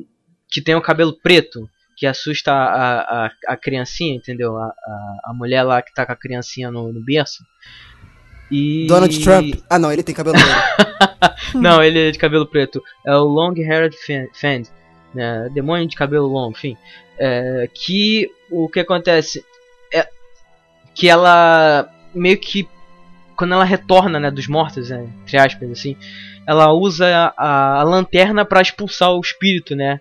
Tipo, a luz, a única coisa que consegue sobrepujar uma, uma entidade maligna naquela situação, entendeu? Então, se eles tivessem estabelecido isso nesse, nesse, a partir desse filme pro resto da franquia, beleza, é uma coisa. E aí no, no terceiro filme mostra ah, que a questão de você estar tá vivo, você é mais poder, você consegue ter mais força que uma entidade maligna e tal. Se, mas se isso tivesse estabelecido com a questão da luz e tal, eu até entenderia. Mas foi como vocês falaram, foi questão de, de é, execução. A execução foi ruim. Poderia ter rolado uma metáfora do tipo, ah não, ela não tá lutando literalmente com, com a entidade ali. É uma coisa meio psíquica, entendeu? Que é, você consegue ali meio que exemplificar de forma visual com uma luta corpo corporal. Mas não é exatamente aquilo que está acontecendo. Mas em nenhum momento aquilo ali é, é estabelecido pra gente, entendeu? Se isso já tivesse colocado an anteriormente, até entenderia esse, esse ponto. Ah, beleza, aquilo ali não é uma luta real, é uma, é uma metáfora. Mas, pô, nenhum momento, é, pelo menos eu não consegui identificar em nenhum momento aquilo ali é, estabelecido anteriormente no, no filme, entendeu?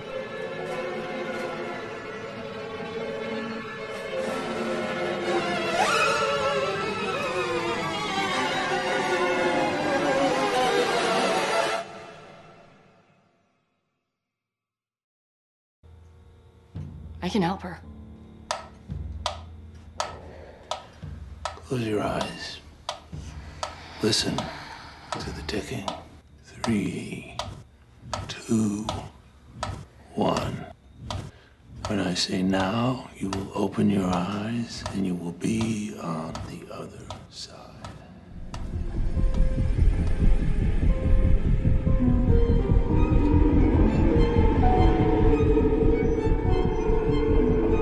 Então, queridos amiguinhos, eu não assisti o quarto filme, uh, mas assisti o trailer, né? Mas antes disso, eu vou falar aqui o que me chamou atenção e o que não, tá?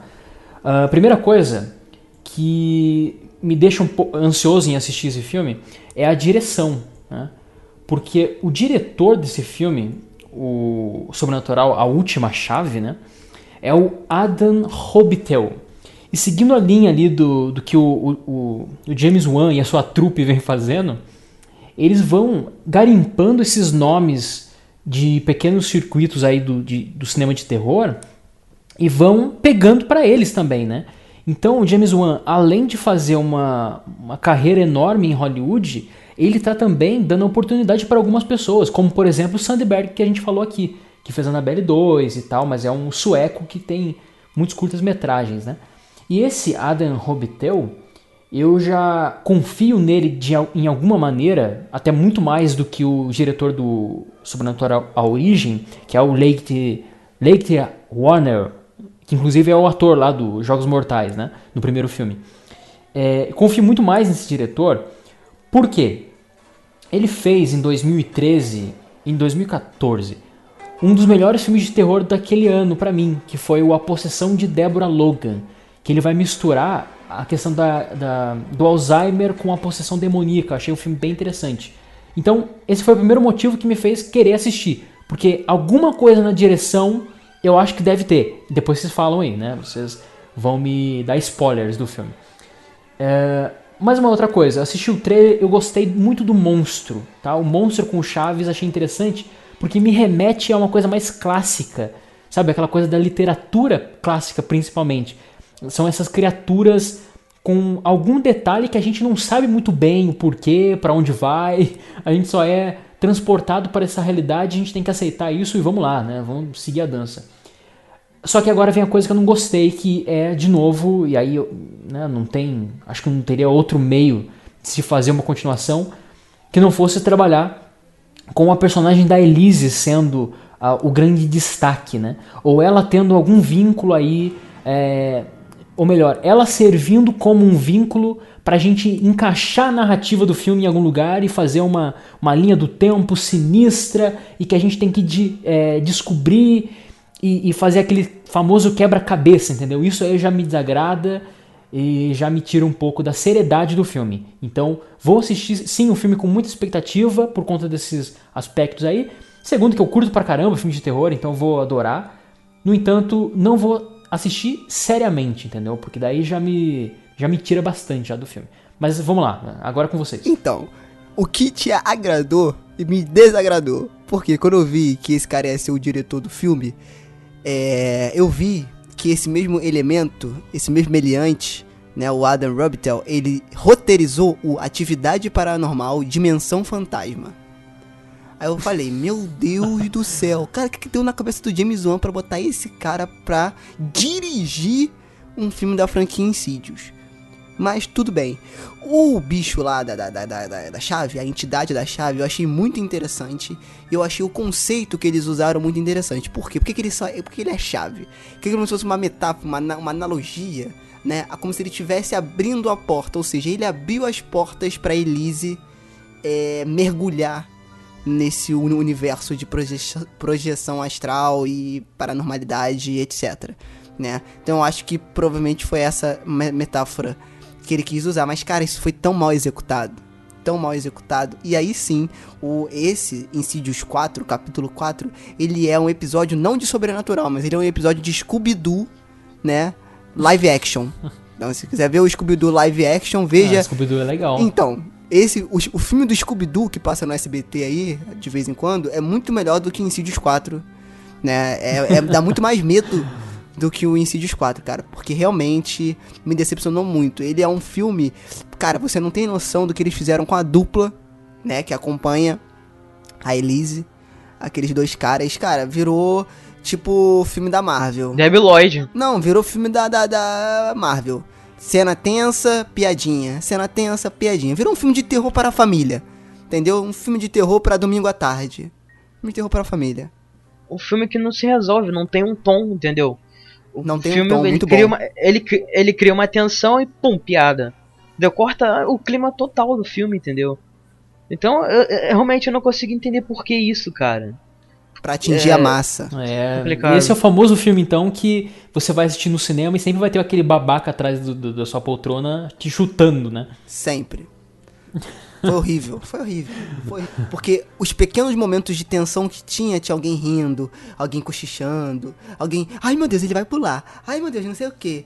Gente, cara, só assiste, cara, sabe? Pô, entra no filme. Só que eu sei que é difícil a, a galera não vai para ver uma história de terror, a galera vai para tomar susto, né? Então, assim, esse filme foi, foi pra essa galera, entendeu? Provavelmente essa galera deve ter gostado bem mais do que eu do filme, mas, cara, para mim esse aí de longe é o pior filme da franquia até sabe o que, que me incomoda também nesse filme? Que me tava me incomodando, me incomodou também nos outros, que tu, cria uma expectativa pra uma coisa que parece que não vai se resolver, e aí no fim tudo se resolve muito rápido. Tipo assim, não piscar de olhos, tipo esse último, aparece, tá tudo perdido, aí aconteceu a mesma coisa que no 3, tá, parece que tá tudo perdido, aí aparece um espírito de luz e salva, e salva o dia, e salva todo mundo. E aí muito tipo assim, clichê. Assim, muito clichê. E aí a Elise, que é super poderosa e tal, não consegue resolver a coisa sem a ajuda do outro espírito também de luz. E ficou uma coisa meio confusa também, porque eu não entendi como que funciona esse negócio das pessoas que estão no Further e as pessoas que são espíritos de luz, mas que vão pro além também, pro Further, pra ajudar. Porque... Que começou no 3, né? É, porque nesse, no, no 3, o que eu tinha entendido era que a pessoa que era o espírito de luz, por exemplo, a mãe da Queen, porque ela era uma pessoa boa e faleceu de câncer, e aí ela virou um espírito bom. E aí no um espírito de luz, tipo assim. E aí as outras pessoas, porque no Further tem pessoas que são boas também, mas que foram assassinadas ou alguma coisa assim, e elas ficaram presas nesse limbo. Só que aí no quarto, que a mãe da Elise vem resgatar ela, aí o que, que eu pensei no terceiro? Eu falei: "Ah, as pessoas que ficam no Further são as pessoas que foram assassinadas ou que morreram por alguma coisa muito drástica, que não foi uma doença, tipo um câncer, ou que alguém matou, foi atropelado, sei lá, alguma coisa assim. E atropelada não, mas é uma coisa mais traumática. E aí ficaram lá no Further. E aí veio a mãe da Elise, que foi morta por um espírito que sufocou ela. E, e ela virou um espírito de luz. Será que ela, pra mim ela devia ter ficado igual a Ana, que era outra moça que foi assassinada pelo pai da, da Elisa, que estava sendo. É, é, que estava sendo. Como é que se diz? É, ouvindo que o espírito estava falando para ele e aí matou a Ana. Não entendi o que, que aconteceu, mas aí enfim apareceu ela, salvadora da pátria. E outra coisa que me irritou nesse filme também, que me irritou não, mas que eu percebi, que parece que a Elisa, parece que ela foi a causa mesmo das coisas. Não, e o que me assusta mais é que o roteirista é o Lef Whannell, cara. É o cara que roteirizou o primeiro, o cara que roteirizou o segundo, o terceiro. E, cara, com certeza isso foi dedo do produtor, né? Provavelmente falou assim, ó, ah, cara, precisa levar mais gente pro cinema. Eles viram que o It fez bastante sucesso, né? Teve gente lá, da, por exemplo, do meu trabalho, que nem tá ligado em terror, não sabe nem que. O que. Sabe, sabe que terror é exorcista. Esse que ele sabe. E aí foi ver It, se divertiu pra caramba, né? Porque também as pessoas pensaram que era um filme de terror, e It não é um filme de terror, né? Mas não em sua essência. Mas assim, como eles tentaram pegar essa onda aí, entendo os filmes de terror tão, ah, de certa forma, em, em alta, pra, é, principalmente de 2006 pra cá, né? É, 2016, né? Assim, você vê mais gente divulgando sobre e tal. Mas, cara, realmente, eu achei esse, esse filme, se eu tivesse que resumir, para mim foi o que eu falei, é o filme do Scooby-Doo live action Entendeu? Eles foram, mais, mais uma vez, foram resolver um caso e aí sim. É, aquele, aqueles. Mas teve uma coisa, por exemplo, não jogando o filme todo fora, uma coisa que foi interessante. Fora. Menos o bicho. Não, mas uma coisa que eu achei que foi interessante. A, a história, bem no inicinho dela eu achei interessante, mas eu já tava de saco cheio de uma hora que fala lá do pai dela e que ela que a mãe acreditava nela e o pai não. Eu achei isso interessante bem no inicinho. E aí eu acho engraçado que parece que tudo que você faz para parecer um espírito, para ser um espírito é só você estar tá sujo e rasgado. Todos os espíritos são assim, né? Sujos, rasgados, descabelados. E Menos você... a mãe do Crane, do Crane Parker. Ela é, era um. É. Tá, tá, vendo a diferença? É. Por que, que tem que ser sujo e não sei o que lá? Porque é é. onda.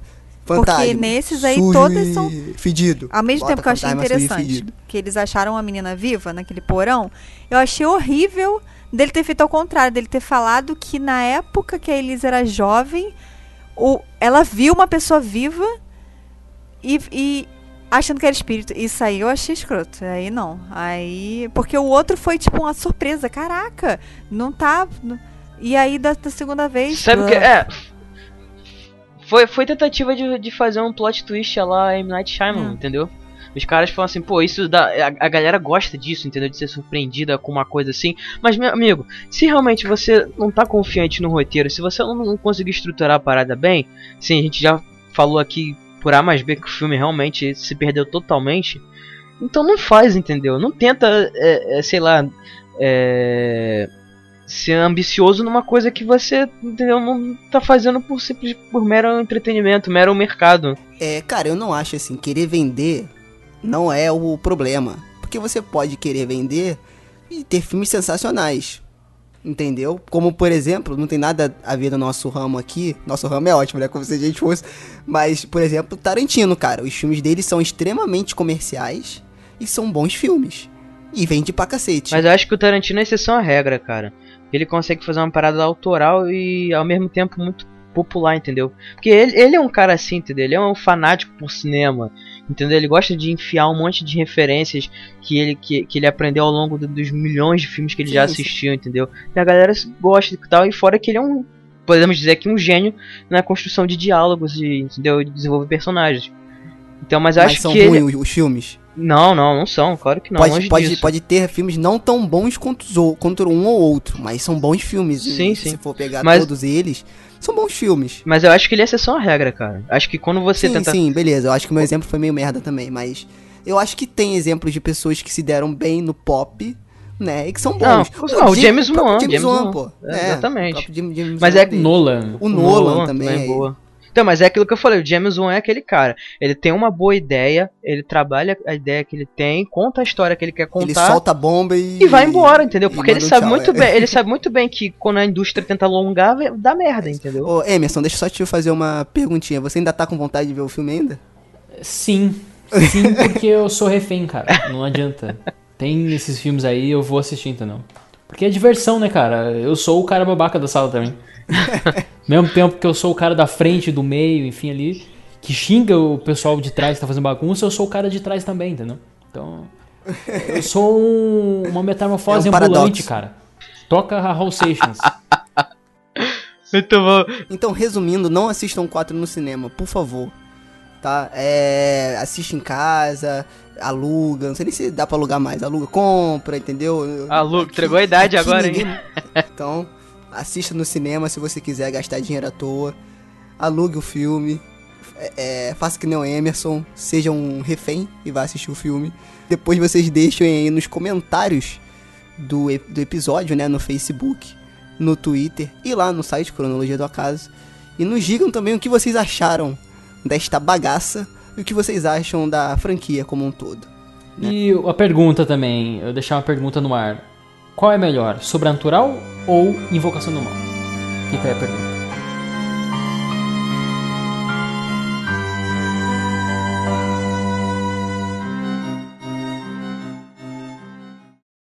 Tiptoe through the window, by the window, that's where I'll be. Come tiptoe through the tulips. Então é isso, meus amigos. É, a gente falou bastante coisa sobre a franquia, Insídios como um todo, né? Falamos um pouco do, do quarto filme, tentamos evitar spoilers, né? Pra você que quer ver ainda essa tragédia no cinema. É... E foi isso. Eu quero agradecer aqui a bancada, né, que ajudou a fazer esse programa maravilhoso, gostosinho, saboroso. É, muito obrigado, Pamela. De nada, Sérgio. É isso aí. Estamos aí. Espero que vocês tenham, tenham gostado. E compartilhem para os seus amigos. E vejam o Sobrenatural 1 e o 2. E pronto. E não vejam o 3 e o 4. Isso e sejam felizes. Também quero agradecer aqui o nosso queridíssimo síndico do Cronologia do Acaso, Emerson Teixeira. Eu que agradeço. E eles ganham dinheiro, a gente perde. Então lembre-se disso para não assistir esse quarto. Então, tá. Faça como que eu. Que você vai assistir. Eu vou assistir, mas de uma forma que não gaste dinheiro. Ih, não pode cortar. É, Roubando olha, da Americanas. Olha Ai, Jack horror. Sparrow aí. Que horror. Valeu, Jack Sparrow. Ah, e agradecer também o é. fã número um do chamado Lucas Levino. Ah, meu Deus do céu. Pronto, estou... já virei Marte mesmo, tudo bem. Tranquilo. É sempre um prazer estar participando aqui. Eu queria deixar o convite aí para os nossos ouvintes, cara, para poderem participar tanto no post aqui do desse episódio, quanto no, nas, nas, nas, redes sociais também, pra gente poder saber um pouquinho mais a respeito de vocês, críticas, sugestões, pra gente poder melhorar, entendeu? É, se vocês têm interesse Ou então mandar algum... um, um cartão postal pro Lucas também, um recadinho do coração. Né? Pode ser em formato de coração, inclusive. Ou em formato de, de anel de, do chamado. Faz uma bola assim e manda a carta pra ele e escreve Seven ou, ou, ou, ou então você adorar. pode se projetar na casa da Pamela à meia-noite, assim, quando ela estiver dormindo. Não, e aí não. fala, Pamela, eu assisti, ouvi o podcast. Pelo amor de Deus. Não faça isso. Não faça isso. Vá ajudar, se você tiver é, essa é habilidade muito... de projeção, vá ajudar algum espírito que está precisando de ajuda. Eu tô bem. Vai, tô vai bem. ser que nem Elise. Eu tô bem. Hashtag seja Elise. Pois é, seja Elise.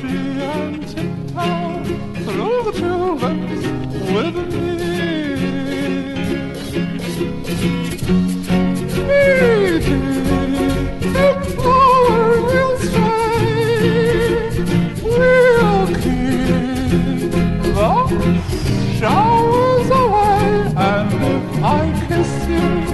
in the garden, in the moonlight, you pardon me and tiptoe through the tulips with me?